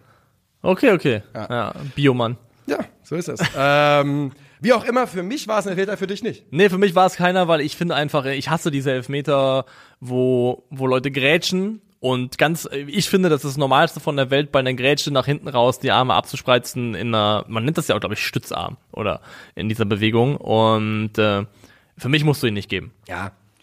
Diaby, wie gesagt, war bei dir und hat ihn Ja. auch verschossen. Er sagt, nein, so machen wir es nicht. Ähm, dafür macht Musa Diaby aber dann das 1 zu 0 nach einem wunderbaren Doppelpass mit Adam Locek, der ähm, in der Rolle spielt, die sonst ähm, Patrick Schick angedacht ist, im Zentrum vorne und das ja doch relativ ordentlich macht, hat mir ganz gut gefallen. Er macht's okay. Ja. Also er ist halt dann nicht der Zielspieler, sondern jemand, der mehr dafür da ist, genau wie hier eben andere Leute in Szene zu setzen, dann eben Leute wie Diaby, die nach vorne stoßen können. Er macht das alles in allem in Ordnung, noch nicht auf dem Level, das man sich wahrscheinlich langfristig von ihm wünscht. Nach diesem 1 zu 0 schaffen die Wolfsburger das, was ähm, Niko Kovac gerne macht. Sie neutralisieren den Gegner zu einem Level, zu einem Punkt, wo überhaupt nichts mehr passiert. Gar nichts. Bis Robert Andrich ein Eigentor macht, das er sich, glaube ich, bis heute nicht erklären kann. Ja. Also das ist einfach komplett Gehirnaussetzer, denn ja, da passiert nichts, wenn er, also, keine Ahnung, kannst du was erklären, warum er den reinmacht? Also ich glaube einfach, dass es äh, nicht zu erklären ist. Da passieren Dinge in dem Moment, das geht so schnell, dass du danach selber, glaube ich, vor dem Tor stehst und dich fragst, was habe ich hier eigentlich gerade gemacht und selber gar nicht erklären kannst, wo das herkam, die Bewegungsabläufe, was auch immer. Ähm, ich habe ja, ich habe ja tatsächlich entschieden hier in der Halbzeit der Konferenz gesagt, ich gehe da jetzt rüber und ich gucke mir Einzelspiele an, Leverkusen gegen Wolfsburg. Ähm, Dinge, die normalerweise. Hast du gemacht, ja? ja Also- das machen wenige Menschen, Ja. die diese Entscheidung treffen. Aber ich hatte ein Gefühl, dass ich, ich war interessiert daran, Leverkusen in dieser Situation zu sehen, in dieser Frustsituation auch, weil es ja wirklich ein Ergebnis war, dass ähm, das sich sehr, sehr ungerecht angefühlt hat zu dem Zeitpunkt, wo man, wo man sagen musste, weil das ist ja auch kurz nach der Halbzeit, in der 54. zehn Minuten später, geht Wolfsburg ja sogar in Führung durch ähm, einen Foul-Elfmeter, den, den Maximilian Arnold verwandelt. Ähm, und da war ich einfach ein bisschen neugierig. Und Übrigens, da, da der Elfmeter, hast du da noch eine Einschätzung zu? Weil für mich ist Tapso da, Tapso Bar da eigentlich eher am Ball und wird dann von Mecher getroffen. Boah. Vielleicht habe ich heute habe ich die heißen Elvertext. Ja, ich- Aber bei, ich- bei, bei ich- dem bin ich sogar relativ sicher, dass das so war, dass ich den nicht gegeben hätte. Also ich ziehe mich da raus. Ich habe da, zudem habe ich keine klare Meinung. Okay. Ähm, aber ich finde, du hast dann, als ich dann rübergeschaltet bin, du hast Leverkusen in ihrem Spiel, in den Gesten, auch von Xabi Alonso, aber auch von anderen von Spielen auf dem Platz wie Frimpong, du hast die Anspannung und die Frustration in der Mannschaft wirklich spüren können. Oh ja, da die, ist so, die ist greifbar, da ist richtig Druck drauf. Genau, du Kessel. konntest einfach merken, wie so richtig so ein, Alter, nicht schon wieder. Wie so dieses Gefühl von, das kann nicht wahr sein. Du hast es denen richtig angesehen und angemerkt in ihrer Gestik, in der Art und Weise, wie sie gespielt haben, was für ein Stresslevel auch in der Partie war. Das hast du wirklich gemerkt. Ähm, was ich ganz interessant fand, aus, mal, aus einer rein taktischen Beobachtung heraus oder aus einer spielerischen, Leverkusen hat das dann nachher im, im 4-2-4 gespielt. Da haben dann in der Praxis äh, erst noch Bakker und Kusunu äh, die Außenverteidiger gegeben, Tau und Tabsoba Innenverteidiger, Zweier Mittelfeld und dann vier vorne, wo dann eben äh, Frimpong quasi als rechte Außen wieder gespielt hat. Und äh, das hat lange Zeit wenig bis überhaupt gar nichts gebracht, weil die Außenverteidiger, die du hattest, die im Idealfall dann auch mit hochschieben sollen, ähm, das nicht können. Kusunu Ja. ist ein Innenverteidiger, der auch rechts verteidigen kann und Mitchell Bakker ist Mitchell Bakker. Und in dem Moment, dem Moment, wo Leverkusen wechselt und Daily Sinkgraven einbringt, ist so. verändert sich das Ja. komplett und Sinkgraven ist Hat ja ja auch auch einen Assist nachher, ne? hat auch einen Assist und macht da genau die Art Lauf, die du brauchst, weil dann Sinkgraven macht diesen Innenweg und du musst Läufe machen, die die gegnerische Abwehr vor Entscheidungen äh, stellen und Zuteilungsprobleme schaffen. Das ist ein Lauf, wo nicht direkt klar ist, nimmst du ihn und nimmst du ihn. Und das sind dann oft diese kleinen Entscheidungsprobleme, die eine andere Mannschaft dann kriegt, zu fragen, okay, wer ist für den Mann eigentlich verantwortlich? Die reichen dann eben, um den Platz und die Zeit zu schaffen, dass du was Gutes damit machen kannst. Ähm, also in dem Moment, wo Sinkgraven reinkommt, klappt es definitiv deutlich besser. Ja. Und auch eine wichtige Einwechslung für mich ist ähm, Nadim Amiri, der auch ein Spielertyp ist, der ähm, im letzten Drittel kreieren kann, der da ich gute hoffe, Pässe spielen kriegt, kann. der kriegt eine neue Chance jetzt. Das würde mich sehr freuen. Der war ja bei Leverkusen aussortiert zwischenzeitlich, Ja. das muss man ja schon so sagen. Und da hat er bestimmt auch seine, seine eigenen, äh, se- seine Aktien drin, aber es würde mich einfach freuen, wenn der jetzt mal eine ordentliche Chance bekommt. Und nicht unwichtig, also wirklich nicht unwichtig, weil also Demirbay ist jemand, der auch sehr passstark ist, aber eher aus einer tieferen Position heraus. Andrich ist Kategorie Arbeits, äh, Arbeitsgaul. Ja. Das ist, also er hat auch seine fußballerischen Qualitäten, die will man ihm nicht absprechen. Aber Nadim Amiri bringt da schon nochmal, auch gerade im letzten Drittel, ein anderes kreatives Element mit rein und das hat der Mannschaft definitiv gut getan. Ich glaube, wir machen das Spiel zu. 2 zu 2 geht es aus. So ganz im Tritt ist Leverkusen noch nicht. Und ich möchte gerne was loswerden. Und äh, vielleicht habt ihr es noch nicht mitbekommen. Denn nicht alle Leute hören unsere Donnerstag-Folge und nicht alle Leute gucken ähm, unsere Streams. Cleverer Mann. Wir gehen, wir, das sind äh, Niklas Levinson und ich, Nico Heimer, gehen mit 50 plus 2 im Januar auf Tour. Ja, also, was soll man dazu sagen? Wir sind am 5.1. in Köln im Gloria, am 6.1. in Frankfurt, am 7.1. in Essen, am 9.1. in Hamburg, am 10.1. in Berlin, am 11.1. in München. Ticket gibt es auf eventim.de und kein Witz, man hat uns am Wochenende geschrieben, dass das Ding zur Hälfte ausverkauft ist und wir hatten es noch nicht mal in der Montagsfolge drin. Und das ist krass. Das ist Also komplett ich finde es wirklich krass. Also ich, ich, ich habe hab's gehört, dachte, was? Ja. Ich dachte erst, okay, Hälfte was von, von einer von einer Stadt oder Ja. Aber Ähm, es scheint zur Hälfte ausverkauft zu sein. Und da können wir an der Stelle schon mal sagen, vielen Dank. Mua. Vielen, vielen Dank an alle, die jetzt schon Tickets gekauft haben. Und äh, an die, die es noch nicht gemacht haben, wir würden uns auf jeden Fall eu- freuen, euch dann live begrüßen zu können in eben genannten sechs Städten. Tickets gibt's bei Eventim, richtig? Genau, Eventim und äh, einfach 50 plus 2, ihr kennt es, also 5-0, das Pluszeichen und eine 2 suchen. Dann werdet ihr es finden. Vielleicht sind wir heute auch sogar nochmal auf der Frontpage. Wenn nicht, habe ich einfach nur gelogen. Wir freuen uns über jeden, der dabei ist. Ähm, wir werden versuchen, uns so viel Zeit zu nehmen wie möglich für Leute drumherum und äh, wollen uns da einfach gemeinsam einen schönen Fußballabend machen. Und wir freuen uns wirklich über jeden, der dabei ist. Und nochmal, wie Nick das schon sagte, vielen, vielen Dank für jeden, der bereits ein Ticket gekauft hat. Und Stichwort schöner Fußballabend.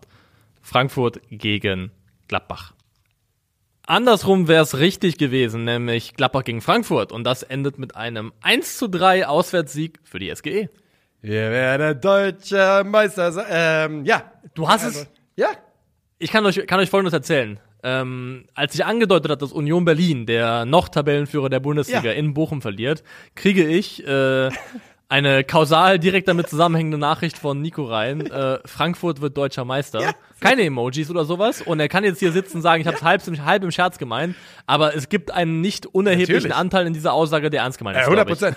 Prozent. Äh, Also, die Aussage treffe ich ja jedes Jahr. Ja, ja. Solange es noch rechnerisch möglich ist. Und Aber du also- dieses Jahr hat man eben das Gefühl bei der Eintracht. Also, Du hast es lange nicht mehr so ernst gemeint, genau, glaube ich. genau, das kann man so sagen. Ich meine, da reden wir dann noch immer von ähm, höchstwahrscheinlich nicht. Äh, und aller, aller höchstwahrscheinlich Aber schon ein nicht. bisschen wahrscheinlich, ne? Ja, aber, aber wahrscheinlich schon. Äh, und der Grund, warum man als Eintracht-Fan daran glauben kann, ist, weil die Büffelherde mal ausgenommen in ihrem einen Peak ja man eine Offensive hat in einer Qualität, die man so in Frankfurt seit ähm, ja, sehr, sehr langer Zeit nicht hatte. Und da rede ich natürlich, natürlich allem voran von Randall Kolomoani und Jesper Lindström, äh, die auch in diesem Duell spielentscheidend waren und einfach äh, too hot to handle für Gladbach.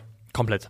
Also einfach nicht in den Griff zu kriegen, haben die sind haben technische Möglichkeiten, die haben Tempovorteile, die sie auch mehrfach aufspielen, wo Gladbach einfach in ganz vielen entscheidenden Szenen nicht hinterherkommt. Dahinter wird das Ganze noch ähm, flankiert von von einem Mario Götze, der eher unscheinbar spielt, aber deswegen nicht weniger nicht nicht Sehr unwichtig wichtig, ist und gleichzeitig auch ein sehr immer noch sehr sehr guter Daichi Kamada nach wie vor, den man auch nicht vergessen darf. Also, wie du gesagt hast, die Frankfurter Offensivqualität ist etwas, das ich auf dem Level in der, bei der SGE noch nicht gesehen habe.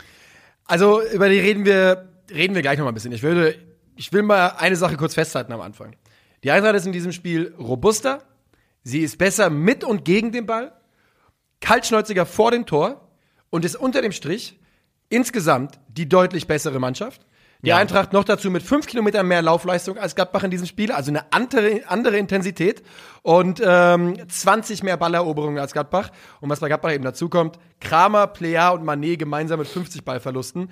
Ähm, Kramer auf seiner 10, äh, auf der, nicht seiner, auf der 10, auf der er zum Einsatz kam, dieses Mal wirklich komplett verloren. Das muss man, glaube ich, so sagen. Also, ich bin, ich bin nicht ganz Fan davon, äh, mehr gelaufene Kilometer in, äh, in äh, direkt eins zu eins in mehr Intensität zu übersetzen. Ja. Weil die Art und Weise, wie du läufst, ist ja auch entscheidend. Also, Ja. was für intensive Läufe. Ähm, aber finde ich halt, würde man dir, ich würde dir rein vom, was ich vom Spiel gesehen habe, aber nicht widersprechen. Ja. Das würde ich nicht machen. Ich meine, in dem Spiel ist ja so, dass Gladbach 60% Ballbesitz hat, die Eintracht 50, äh, 5 Kilometer mehr läuft. Das ist ja generell mal so. Man läuft tendenziell häufiger mal ein bisschen mehr Ohne Ball, ja. ohne Ball. Von daher ähm, hast du da trotzdem recht. Aber in diesem Spiel war die Intensität der Eintracht definitiv besser und stärker und einfach griffiger als die der Gladbacher. Und man hat die, ähm, ja, gerade in Halbzeit 1 so ein bisschen, ja, so ein bisschen angeknabbert. Ich will noch nicht sagen aufgefressen, aber ähm, ehrlicherweise hätte die Eintracht die zur Halbzeit 3 zu 0 führen. Das ist auch in Ordnung, aber man hätte auch 4-0 führen können. Hätte man, ja. Ähm, denn äh, ja, diese Angriffe immer wieder über Lindström und Kolomuani waren nicht zu stoppen. Und das liegt natürlich auch an der Gladbacher Defensive oder generell an der Gladbacher, am Gladbacher Mittelfeld. Ähm, Kone hat da ein bisschen eine Lehrstunde bekommen an diesem, an diesem Tag. War Du nicht hast so die, ähm, ja, sorry, die Ballverluste. du hast die Ballverluste angesprochen. Also Husgord macht da aus ähm, 15 auf Gladbacher Seite, 6 auf Frankfurter Seite, also ein erheblicher Unterschied. Und von den 15 bei Gladbach gehen vier alleine auf Kone und die waren teilweise in prekären Situationen im Mittelfeld. Also ich habe meine übrigens, weil ich gerade eben eine andere, ich habe die von Sofa Score und da ist Possession Lost und da zählt ja auch mit rein nach einem Pass, der nicht ankommt. Genau, genau, also genau. ist, Also, äh, da, ich glaube, ja. Dispossess bezieht sich Ja. mehr auf, du kriegst ganz konkret den Genau. Ball abgenommen, den du noch Genau, am du Fuß kriegst hattest, den genau. im, im äh, genau, du kriegst ihn abgejagt, Ähm, ja.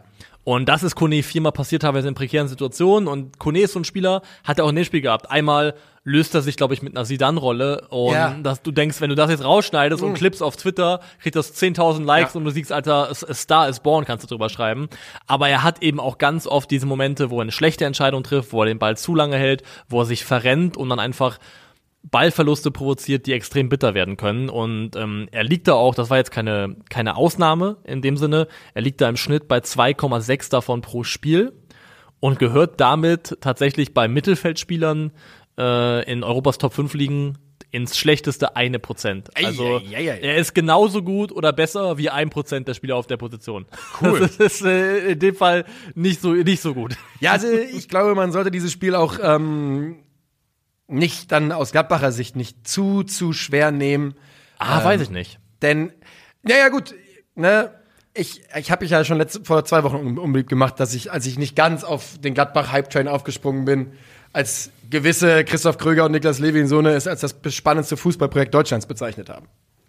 Das ist, glaube ich, ein primär Krüger Wortlaut. Wirklich? Was das Ja. nicht du sogar primär? Nein. Boah, ich hoffe, dass ich jetzt Das nicht, spannendste hoffe- Fußballprojekt hoffe, Deutschlands habe ich nicht gesagt. Ich hoffe, dass ich jetzt nicht gerade irgendwie so zwei Halbaussagen von euch beiden zu einer krachenden hast, ja. Also Christoph hat doch gesagt hier mit äh, Borussia wieder in die Champions League. Das war Christoph. Könnte sein, Das war ja. nicht ich. Also ich lasse Ich mich, weiß, ja dass, nicht ich mich, dass Gladbach-Fans mir geschrieben haben und nicht so glücklich ich waren. lass mich hier nicht in Sippenhaft nehmen für äh, für Krügerquatsch. Das mache ich nicht. Also, Man war nicht zufrieden mit meiner Gladbach-Performance. So viel kann ich okay. sagen. Ähm, was mich halt, was, was ich sagen würde, was mich stören würde aus Gladbacher Perspektive, nicht das Gesamtergebnis 3 zu 1, das ist am Ende ärgerlich, aber das ist auch human und vertretbar, ähm, dass diese Tendenz aus der Vorsaison absolute Horror-Halbzeiten zu spielen, Die ist nicht so ganz ähm, weg, ne?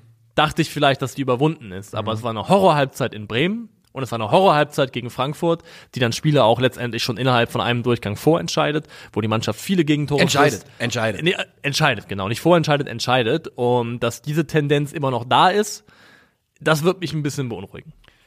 Ja, das kann man wohl sagen. Lass uns, äh, wir können gleich noch über Gladbacher reden. Ich möchte gerne über Jesper Lindström nochmal reden. Das geht ja auch, Fuck me. das geht ja auch in dein dänisches Herz. Wir haben es schon ein paar Mal gesagt. Äh, Der Mann ist es, ne? Das ist die Wahrheit. The truth, würde man sagen. Der, das ist, das ist ein neuer Spitzname von mir, die Wahrheit. ähm, denn, das weiß ich jetzt gar nicht, wie ich sagen soll. Wenn Jesper Lindström, Jesper Lindström hat, das, hat in der letzten, letzten Saison eigentlich in jedem Spiel die Chancen gehabt, zwei Scorerpunkte zu machen. Wirklich Ja. in jedem Spiel. Ja, ja. Was ja für seine unglaubliche Qualität spricht. Wenn er jetzt diese Leistung, die er jetzt in den letzten Wochen zeigt, wenn er jetzt weiter reift und die regelmäßig ab, ab, abruft, also dann ist wirklich absolut alles möglich bei dem. Ja. Dann reden wir irgendwann nicht mehr davon, und no disrespect, ich weiß, dass sie gerade Tabellenführer sind, auch wenn sie gestern verloren haben, dann reden wir nicht mehr davon, dass Arsenal Interesse an Jesper Lindström hat, sondern dann reden wir irgendwann davon, dass Manchester City Interesse an Jesper Lindström hat. Nicht sofort, nicht vielleicht direkt von Frankfurt, aber das meine ich mit dem, was für den Jungen dann möglich Also ist. wenn der Schritt kommen sollte, dann fände ich Arsenal wäre schon ein gutes Kaliber. Wär Das wäre, glaube ich, Wär ein sehr, sehr guter Schritt. Ich sag nur Folgendes. Das, was man in Phasen von dem Jungen sieht gerade, das weckt Fantasie für einen Spieler, der in jeder Mannschaft der Welt spielen kann. Er ist halt auch einfach all das, was du dir von einem modernen Offensivspieler wünschst, nämlich neben der Qualität, die er mit Ball hat, seine Geschwindigkeit im Dribbling, ähm, die, also die Art und Weise, wie er, wie er eben umschalten kann, ist auch sein Spiel gegen den Ball einfach herausragend. Ja. Weil er hat eine Kombination aus Antizipationsvermögen, er ist extrem gut darin zu lesen, wo der Ball als nächstes hinkommt und so das zu einen Riecher, antizipieren. Junge, hat einen ne? Riecher, genau, hat einen Riecher und dann aber auch die Beine um die Wege zuzumachen. Weil das, der, der Riecher nützt dir nicht wahnsinnig viel, wenn du nicht aus dem Quark kommst und keinen Druck aufbauen kannst. Und jetzt bei Lindström kann das. Ja. Sechseinhalb erfolgreiche Pressing-Aktionen pro 90 Minuten aktuell. Das ist positionsbezogen bezogen Top 3% in Ja, Europa. also also der ist einfach ein. Pressing-Monster. Der macht, hat da Balleroberungen noch und nöcher, die extrem wehtun dem Gegner und gut für Frankfurt sind.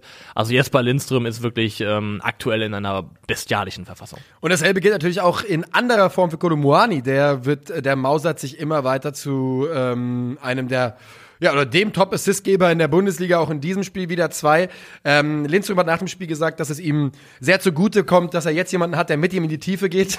Kleiner Diss gegen Rafael Santos Boré an der Stelle. Letzte Saison natürlich das nicht ganz so häufig gemacht hat. Und ja, diese Offensive gemeinsam. Es ist Wahnsinn. Ich würde gerne noch Dina Bimbe herausheben, der ähm, Brutal. Aber auch, da muss man auch mal eine Sache sagen. Der hatte unglaublich viele Ballverluste und Fehlpässe. Aber trotzdem, der holt halt wieder vieles. Ich habe selten einen Spieler gesehen, der so viele seiner eigenen Fehler sofort wieder Ja, ausbügelt wie und er. also ich war sold in dem Moment, ich war in, ich war in dem Moment überzeugt, als er in der 88. Minute oder wann auch immer das Genau. war, Der ist von, halt hinten, von hinten heraus das Ding nochmal 30, 40 Meter Dynamo. nach vorne Der trägt. Wo ich dachte, Dynamo. alter Schwede, Mann. Ja, auf jeden Fall. Der ist ein Kraftpaket, nicht kaputt zu kriegen. Ähm, und ähm, ein unglaublich guter Spieler, auch ein unglaublich guter Transfer. Macht richtig Spaß da, ihm zuzugucken, wie er auch in diese Rolle auf der rechten Seite, die er nicht zum ersten Mal spielt, aber die sicherlich nicht seine Stammposition ist, immer weiter reinwächst. Und ein Name, den man erwähnen muss, ist Christian Jakic hat nicht geglänzt auf dieser, äh, auf der Mitte der Dreierkette, ähm, war auch ähm, wurde von Markus Thuram da eins andere Mal in die Schranken gewiesen. Das kann man, glaube ich, schon so sagen. Das kann man zu 100% unterschreiben. also, ähm, da müssen wir nicht, so- nicht viel drüber reden aufgrund des Gesamtergebnisses, aber Tyram war ein bisschen zu viel für ihn. Eine Nummer zu groß, aber das war eben auch die Eintracht für Gladbach an diesem Wochenende. Und äh, die Eintracht setzt sich wirklich langsam, aber sicher fest in der oberen Tabellenregion. Platz 4, 20 Punkte, innerhalb von drei Punkten auf die Tabellenspitze. Weißt du, wo es weitergeht jetzt äh, spieltechnisch als nächstes? Ähm, ich habe Zufällig? ich hab's natürlich wie immer ähm, gestern nachgeschaut. Gib mir einen Augenblick. Also es, erstmal geht's natürlich weiter in der Champions League gegen Ja. Marseille, das wissen wir ja am Mittwoch. Und dann, ah ja, Dortmund natürlich. Ja. Ah, oh. Dortmund, Frankfurt gegen Dortmund nächstes Wochenende. Augsburg, Hoffenheim, äh, Ja, das, ist, das ist mir alles immer egal, aber Frankfurt Dortmund, da ist richtig was drin. Ja, da auf jeden ist Fall. richtig was drin. Sehr nice. Da, Richtig nach Watchalong. ja, wann, wann ist denn das eigentlich? Lass uns mal nachschauen. Das sollte ich, oh, das klingt ja eigentlich nach einem Topspiel, ne? Und es ist ein Samstag, 18.30 Uhr Spiel. Ja. Das kann Ich man- glaube, da könnte man uns durchaus äh, bei Calcio Berlin sehen, äh, wie wir uns das gemeinsam anschauen. Man könnte sich vorstellen, dass wir uns, dass wir das ins Auge fassen. Ins Auge fassen ist, ähm, hat bei dem Spiel bestimmt auch irgendjemand gemacht. Weiß es nicht. Hat sich mal ins Auge gefasst? Also Franck Ribéry hat nicht gespielt, hat ja aufgehört jetzt. Keine Ja. Ende. Liebe Grüße an äh, Gonzalo Castro an der Stelle. VfL Bochum gegen Union Berlin 2 zu 1. Kann Union Berlin Fußball spielen? Ja, Gut. ja. Können sie es gegen den Gegner, der ihnen, also Union Berlin spielt, äh, verliert 2 zu 1 gegen äh, den VfL Bochum. Wir haben beide getippt, dass Bochum gewinnt an diesem Wochenende. Ich hatte, glaube ich, 1-1 getippt, leider. Echt? Hast du nicht Ja. 1-0 getippt? Ich habe 1-0 getippt auf jeden Fall. Ich, dachte, ich war auch voll überzeugt, dass ich es gemacht habe, aber ich bin bei 1-1 gelandet anscheinend. Also, ich hab mir Generell übrigens, ich halte mich die ganze Zeit in unserer Tippliga in der Top 20, ne? Ja, Du bist gut unterwegs, ja, muss man sagen. Ja, ja, ich bin da, ich bin da. Ähm, Bochum gewinnt also 2 zu 1. Bochum. Oh, das klang gerade so komisch, wie ich es gesagt habe. Und das ist verdient. Und das, was Unions Spielrezept war bis jetzt in dieser Saison, geht hier nicht so auf. Was bei Union häufig funktioniert hat, war den Gegner kommen lassen, mit der ersten Chance das 1 zu 0 machen und äh, es dann schwierig machen für den Gegner, selber ein Tor zu erzielen und dann im, wenn, der, wenn die Tür irgendwann mal aufgeht, wenn der Gegner mal ein bisschen Raum lässt, dann nochmal zuzuschlagen. So. Also, Das geht in diesem Spiel natürlich so nicht. das, das geht nicht, weil Bochum ihnen auch nicht den Gefallen tut, das zu geben. Genau. Ähm, Union Berlins Fußballspiel in der Bundesliga an den ersten zehn Spieltagen, fand ich, waren mehr oder weniger, also jedes Unionsspiel ist gefühlt ein Münzwurf. Kopf oder Zahl. Und die ersten zehn Spieltage waren, waren so, als ob achtmal Kopf gekommen Ja. wäre. Ähm, und man fragt sich, okay, was geht hier eigentlich ab? Aber so eng wie die Spiele sind und wenn man bedenkt, aus wie wenig Union so viel gemacht hat, ist es irgendwann zwangsläufig und nur folgerichtig, dass die Münze eben auch mal bei Zahl landet. Und das ist unter anderem eben hier in dem Spiel passiert. Aber das soll nicht so klingen, als hätten die Bochumer sich das ähm, nicht verdient, denn Bochum hat eines der, wie, also Bochum hat eines der schönsten Tore geschossen in der gesamten bisherigen Saison. Da reden wir natürlich vom zweiten Tor.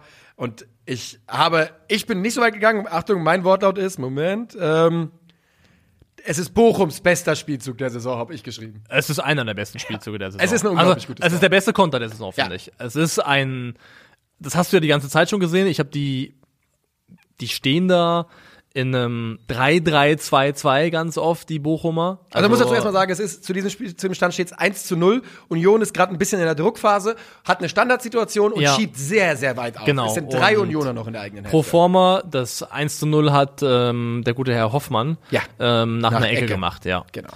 Ähm, und, und Bochum gewinnt den Ball und schaltet dann eben, und da, das ist genau das. Also Thomas Letsch ist es anscheinend sehr, sehr wichtig, dass er mehrere Linien hat. Also das hast du, wenn du, wenn du 3-3-2-2 stehst, hast du ja im Prinzip vier Linien, auf denen du Spieler hast.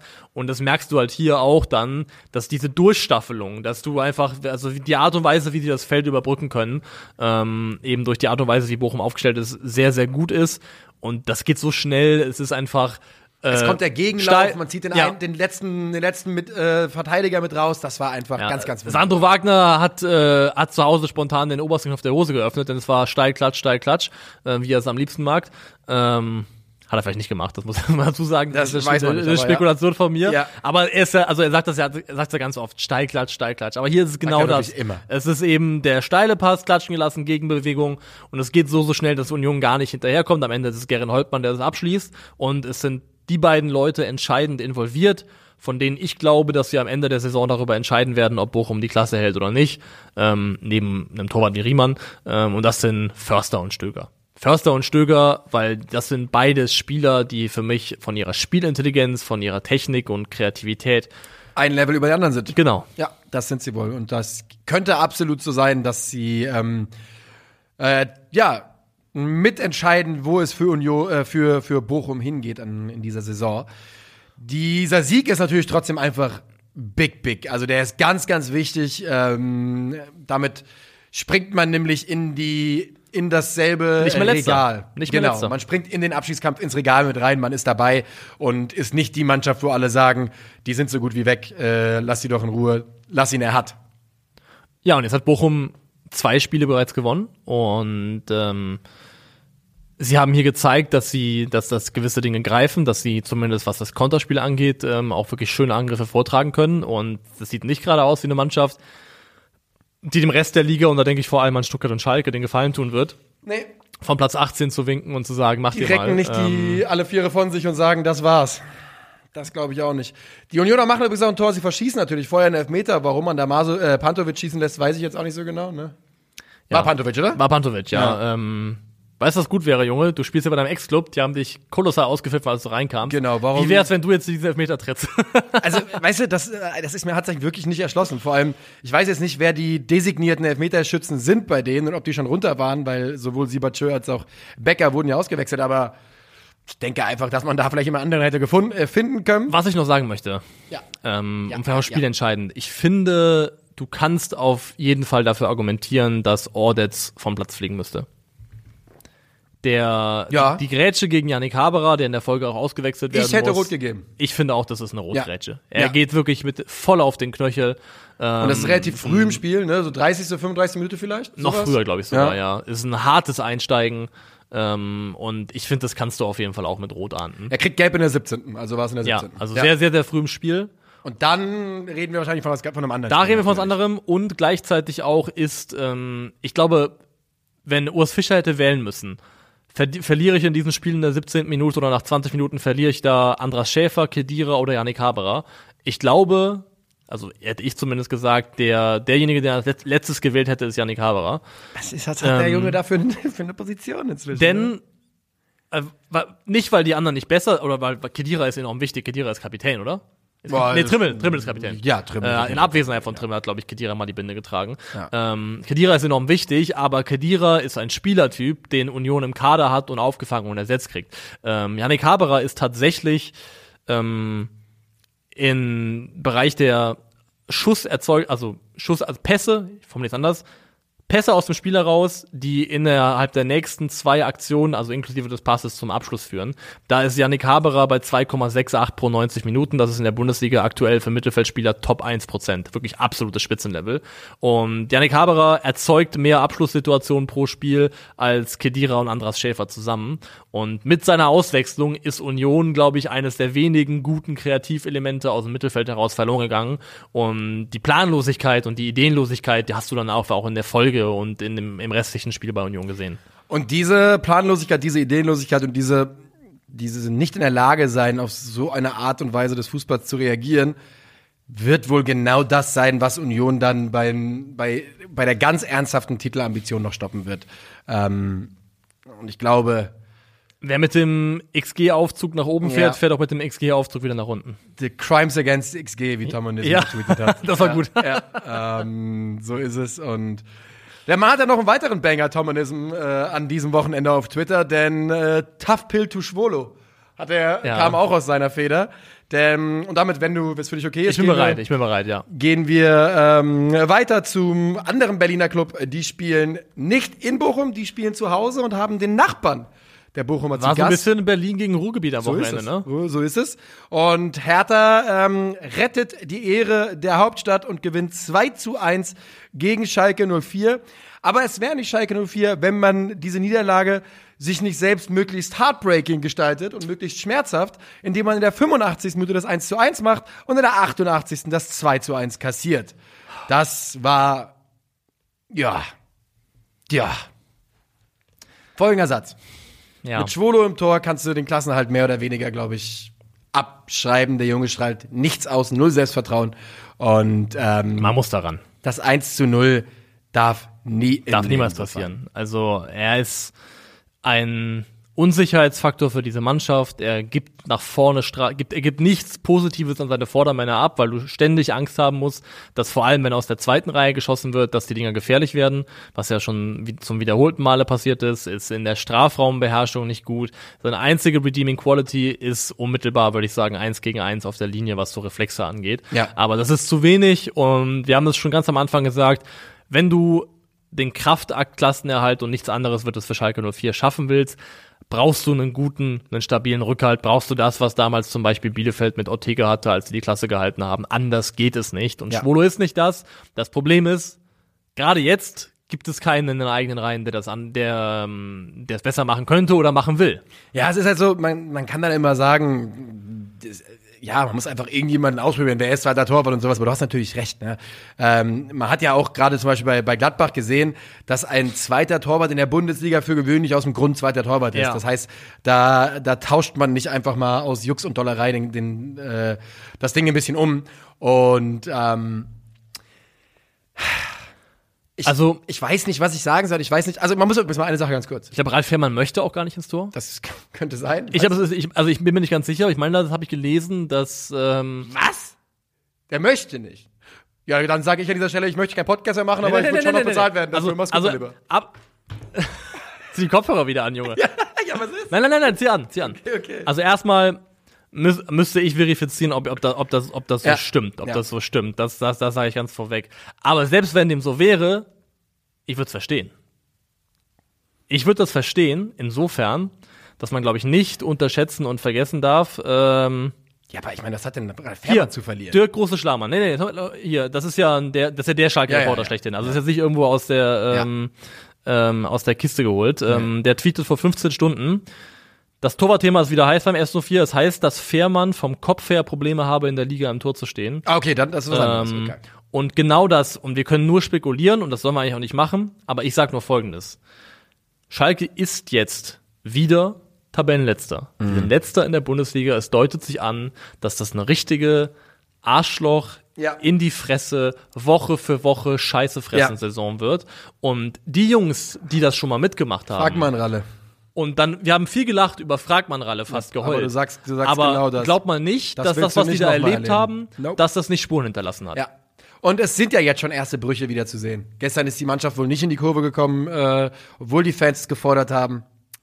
Ich möchte eine Sache zuallererst mal sagen, bevor es hier nur negativ und traurig über Schalke ist. Hertha BSC tut sich schwer, aber holt den erwarteten Sieg, holt den verdienten Sieg und ähm, man muss es leider so sagen, dass die Schalker, wenn dieses Spiel 1-1 ausgegangen wäre, sich das auch ein wenig ergaunert hätten. Äh, ja, ich muss aber sagen, ich finde tatsächlich, dass es, ich finde es insofern tragisch, wie das abläuft, weil ich finde, gerade bis zum 1 zu 0 hat Schalke eigentlich Elemente in ihrem Spiel, die gut sind. Ja, Also man muss ja sagen, Momente. Schalke macht ein Tor. Bülter, Macht zwei Tore eigentlich, die nach Abseits zurückgepfiffen werden. Das, Das erste ist dann, da, da streift dann irgendwie Drexler ein paar Aktionen vorher den Ball, dann wird's noch zurückgepfiffen. Das ist auch so ein Ding, wo du immer fragst, Wo ich, okay, wo ich mich auch frage, ob wie er weit- wirklich überhaupt streift. Ich finde, man sieht es überhaupt nicht. schwer zu sehen und auch eine Frage von berechtigte Frage, wie weit willst du es zurückrollen? Ja. Ähm, Aber es ist gar nicht so weit. Das ist ja der Angriff. Es ja, ist stimmt. das es dann ist schon Bülter, okay. Es ist schon okay, dass es am Ende machst. Bülter macht ein Traumtor. Das ist eine unheimlich gute Direktabnahme. Ja. Und ähm, dann gibt's eine weitere Aktion. Äh, nee, genau, das ist es. Das ist ein vermeintlicher 1 zu 0. Da siehst du, Ja, Terodde macht danach auch noch ein Abseits. Genau. Das ist klar Abseits, ja. Terodde Abseitstor und du hast dann noch eine Chance, wo, ähm, wo Bülter, glaube ich, oder keine Chance, wo Bülter einen Abschluss sucht, geblockt wird und hinter ihm Dortmund Drexler eigentlich einen guten Tiefenlauf gemacht hat in die Box rein. Da haben wir dann zwei Situationen, wo ich sage, da ist Schalke eigentlich nur eine bessere Entscheidung davon entfernt, ähm, eventuell was draus zu machen. Und gerade bei dem 1 zu 0 aber, wenn man sich nochmal anschaut, wie nach Ballgewinn die Schalker nach vorne gehen. Das ist genau das, Viel mutiger. was wir letzte Woche besprochen haben, wo Ballgewinne gegen Hoffenheim waren, aber kein Arsch sich nach vorne bewegt. Das war hier Viel anders. mutiger. Da, da sind dann fünf, sechs Schalker sind vertikal geschaltet und dann kommst du eben auch zu solchen Situationen. Also ich finde es schade, weil die Schalker haben für mich deutlich überzeugter und auch mutiger gespielt als in den ja. Wochen davor. Ja, ja, das finde ich auch. Ähm, und du sagst es gerade, gerade die ersten 20 Minuten äh, war Schalke wirklich, wirklich gut in dem Spiel und hatte Chancen, da ein Tor zu machen. Hätten sie wahrscheinlich auch eins verdient gehabt. Ähm, schon häufiger von uns hier lobend erwähnt und auch in diesem Spiel wieder Luca Toussaint. Ähm, gestern natürlich auch eine besondere Situation für Hertha BSC, kennt man so nicht. Man war die Mannschaft mit 55% Ballbesitz. Man hat ein sehr balllastiges Zentrum gehabt, ballbesitzlastiges Spiel gehabt. Ähm, und da ist natürlich ein Spieler wie Toussaint, der ja auch das 1 zu 0 macht, ähm, dann Gold wert. Und auch erwähnenswert auf jeden Fall ist natürlich, dass äh, Kanga, Konga, äh, der Knoten platzt in der 88. Minute. Er macht das 2 zu 1. Wenn, wenn der jetzt anfängt, regelmäßig zu treffen, dann ist Hertha, dann steht Hertha im Aufzug auf jeden Fall. Also der Aufzug fährt nicht bis. Also es gibt eine Level, bis wohin der fahren kann. Ja. Aber so. So wie, so- wie, so- wie so in teuren Hotels. Dann oft, weißt du, du, du, es gibt noch oben weitere Ebenen, aber da kommst du mit der normalen Karte gar nicht rein. Ja. Ja, das ist, also am Ende ist es dann trotzdem in Ordnung, ist bitter, weil Schalke gleicht ja aus, gleicht aus durch Mollet, der auch hier wieder zeigt, ey, tendenziell jemand, der spielen sollte. Ähm, ich gucke gerade in die Schalker Mannschaft rein. Tatsächlich, wenn man den Kader durchgeht, sind da ja gar nicht mehr, sind ja wenig bis gar keine Namen mehr übrig von der Mannschaft, die abgestiegen ist. Bei Schalke? Ja. ja Fährmann hast du ja schon genannt gerade. Aber ich sehe, also sonst ist gerade keiner dabei, wo ich drauf gucke und sage, ja, der war auch dabei. Wo ich ja, ich überzeugt glaube, davon wäre. nicht, ja, hat von den, die Jungen, paar von den ganz Jungen halt, ne? Von den ganz Jungen waren ein paar ja. dabei. Ja. Aber trotzdem, ich glaube, auch wenn das, wenn auch die, die es nicht ganz miterlebt haben, ich glaube schon, dass das ein Schreckgespenst ist, was auch nicht unerheblich sein könnte. Du bist jetzt wieder letzter und das ist ein Rucksack, den du mit dir trägst. Also, weil das war ja auch nicht nur irgendein Abstieg, es war einer der schlimmsten Abstiege, die wir in der Bundesliga miterlebt haben. Das war einer, wo wir irgendwann entschieden haben, kollektiv als Fußball Deutschland, Das muss die meisten sein. zumindest, wir wechseln von Haha Schalke zu Oh Gott Schalke. Ja. Und ähm, wie gesagt, Mitleid ist das Schlimmste, was, dir, was, was du im Fußball kriegen kannst auf rein sportlicher Ebene. Deswegen, Lassen wir es hier. äh, wir lassen es hier, aber das wird jetzt richtig, richtig hart. Ja, ich habe ich hab Schalke-Fans gelesen, die, die geschrieben haben, sie sind ja jetzt schon quasi inoffiziell abgeschrieben, abgestiegen. Nein, nein, das nein, ist nein, nicht nein, so. das ist nicht so, das man ist hat noch, so. man hat noch mindestens einmal die sehr zeitnah die Patrone Trainerwechsel in der Kammer. Da geht noch was, aber Thomas Reis wohl jetzt auch finale Gespräche, ist jetzt Ja. wohl dann doch der Favorit. Und was ich nicht verstehen kann, muss ich an der Stelle noch sagen, ist, ich habe sehr, sehr viel Kritisches und äh, Negatives gelesen über Thomas Reis und seine mögliche Anstellung. Also, das ist bescheuert. Und ganz ehrlich, ich würde sagen, ey, Schalke 04, ihr könnt froh sein, wenn ihr ihn kriegt. Guckt darauf, was der Mann mit Bochum letzte Saison gemacht hat. Wenn das nicht die Blaupause für Schalke 04 in dieser Saison Ja. ist, dann habt ihr die Memo nicht bekommen, was, was Schalke hier gerade für eine Saison spielt. Vor allem, also es ist ja so ein Sebastian bisschen, Polt hat elf Tore unter ihm geschossen. Also, ja. Und vor allem ist es auch so ein bisschen das Ding von, ähm, ich finde auch, du darfst, ist so ein bisschen das, was man über Daniel Farke und Norwich sagen kann. Ich finde, du durftest ihn nicht daran messen, was, wie er mit Norwich in der Premier League gespielt hat, sondern mehr daran, wie der Fußball ausgesehen hat, äh, eine Etage drunter. Ähm, insofern, dass klar hat Bochum letztes Jahr nicht die Bundesligisten reiheweise an die Wand gespielt, aber es ist halt eben auch ein absoluter Underdog-Aufsteiger gewesen. Und ich finde eben schon, dass Thomas Reis aufgestiegen ist damals mit Bochum mit einem ansehnlichen, mit einem attraktiven Fußball. Und deswegen, ich kann persönlich ich verstehe, dass der Zeitpunkt scheiße ist, man hat keine richtige Vorbereitungszeit, der Trainer wird mitten reingeworfen in eine Kacksituation, das verstehe ich alles, aber dass man der Personalie Thomas Reis so kritisch gegenübersteht, wenn man das denn tut, kann ich zumindest nicht nachvollziehen. Ja, ich auch nicht. Äh, ich denke, wie gesagt, ich glaube, es ist das Beste, was Schalke passieren kann, ganz einfach. Und ähm, ich äh, würde die Daumen drücken, dass es passiert und ich würde sagen, hast du eine elfte Spieltags für uns? Die habe ich. Hitters. Manuel Riemann im Tor. Eine Innenverteidigung bestehend aus Benjamin Pavard, der under the radar eine bombenstarke Saison spielt, Ja. aktuell laut Sofascore der Noten, der zweitbeste Spieler der Bundesliga rein nach Notenschnitt. Ähm, neben ihm Luka Toussaint, der hier ähm, qua Konkurrenz in die Innenverteidigung rutschen muss. Über rechts Frankfurts Ebimbe, über links Mainzer Aaron Martin. Ähm, wir spielen 4-2-2-2. Dann eben auf der Doppelsechs Bellingham und Anton Stach. Jesper Lindström und Vincenzo Grifo auf den äh, Zehnerpositionen und die Doppelspitze bestehend aus Choupo-Moting und nicht gewonnen, aber ich finde zwei Assists und ein Tor reichen, um da Mergin Berisha vorne reinzustellen. Und so sieht ja aus unsere elfte Spieltags des elften Bundesligaspieltags. So ist es und uns bleibt nichts weiteres zu sagen als herzlichen Dank für die Aufmerksamkeit. Kommt auf unsere Tour und macht's gut. Ciao, ciao.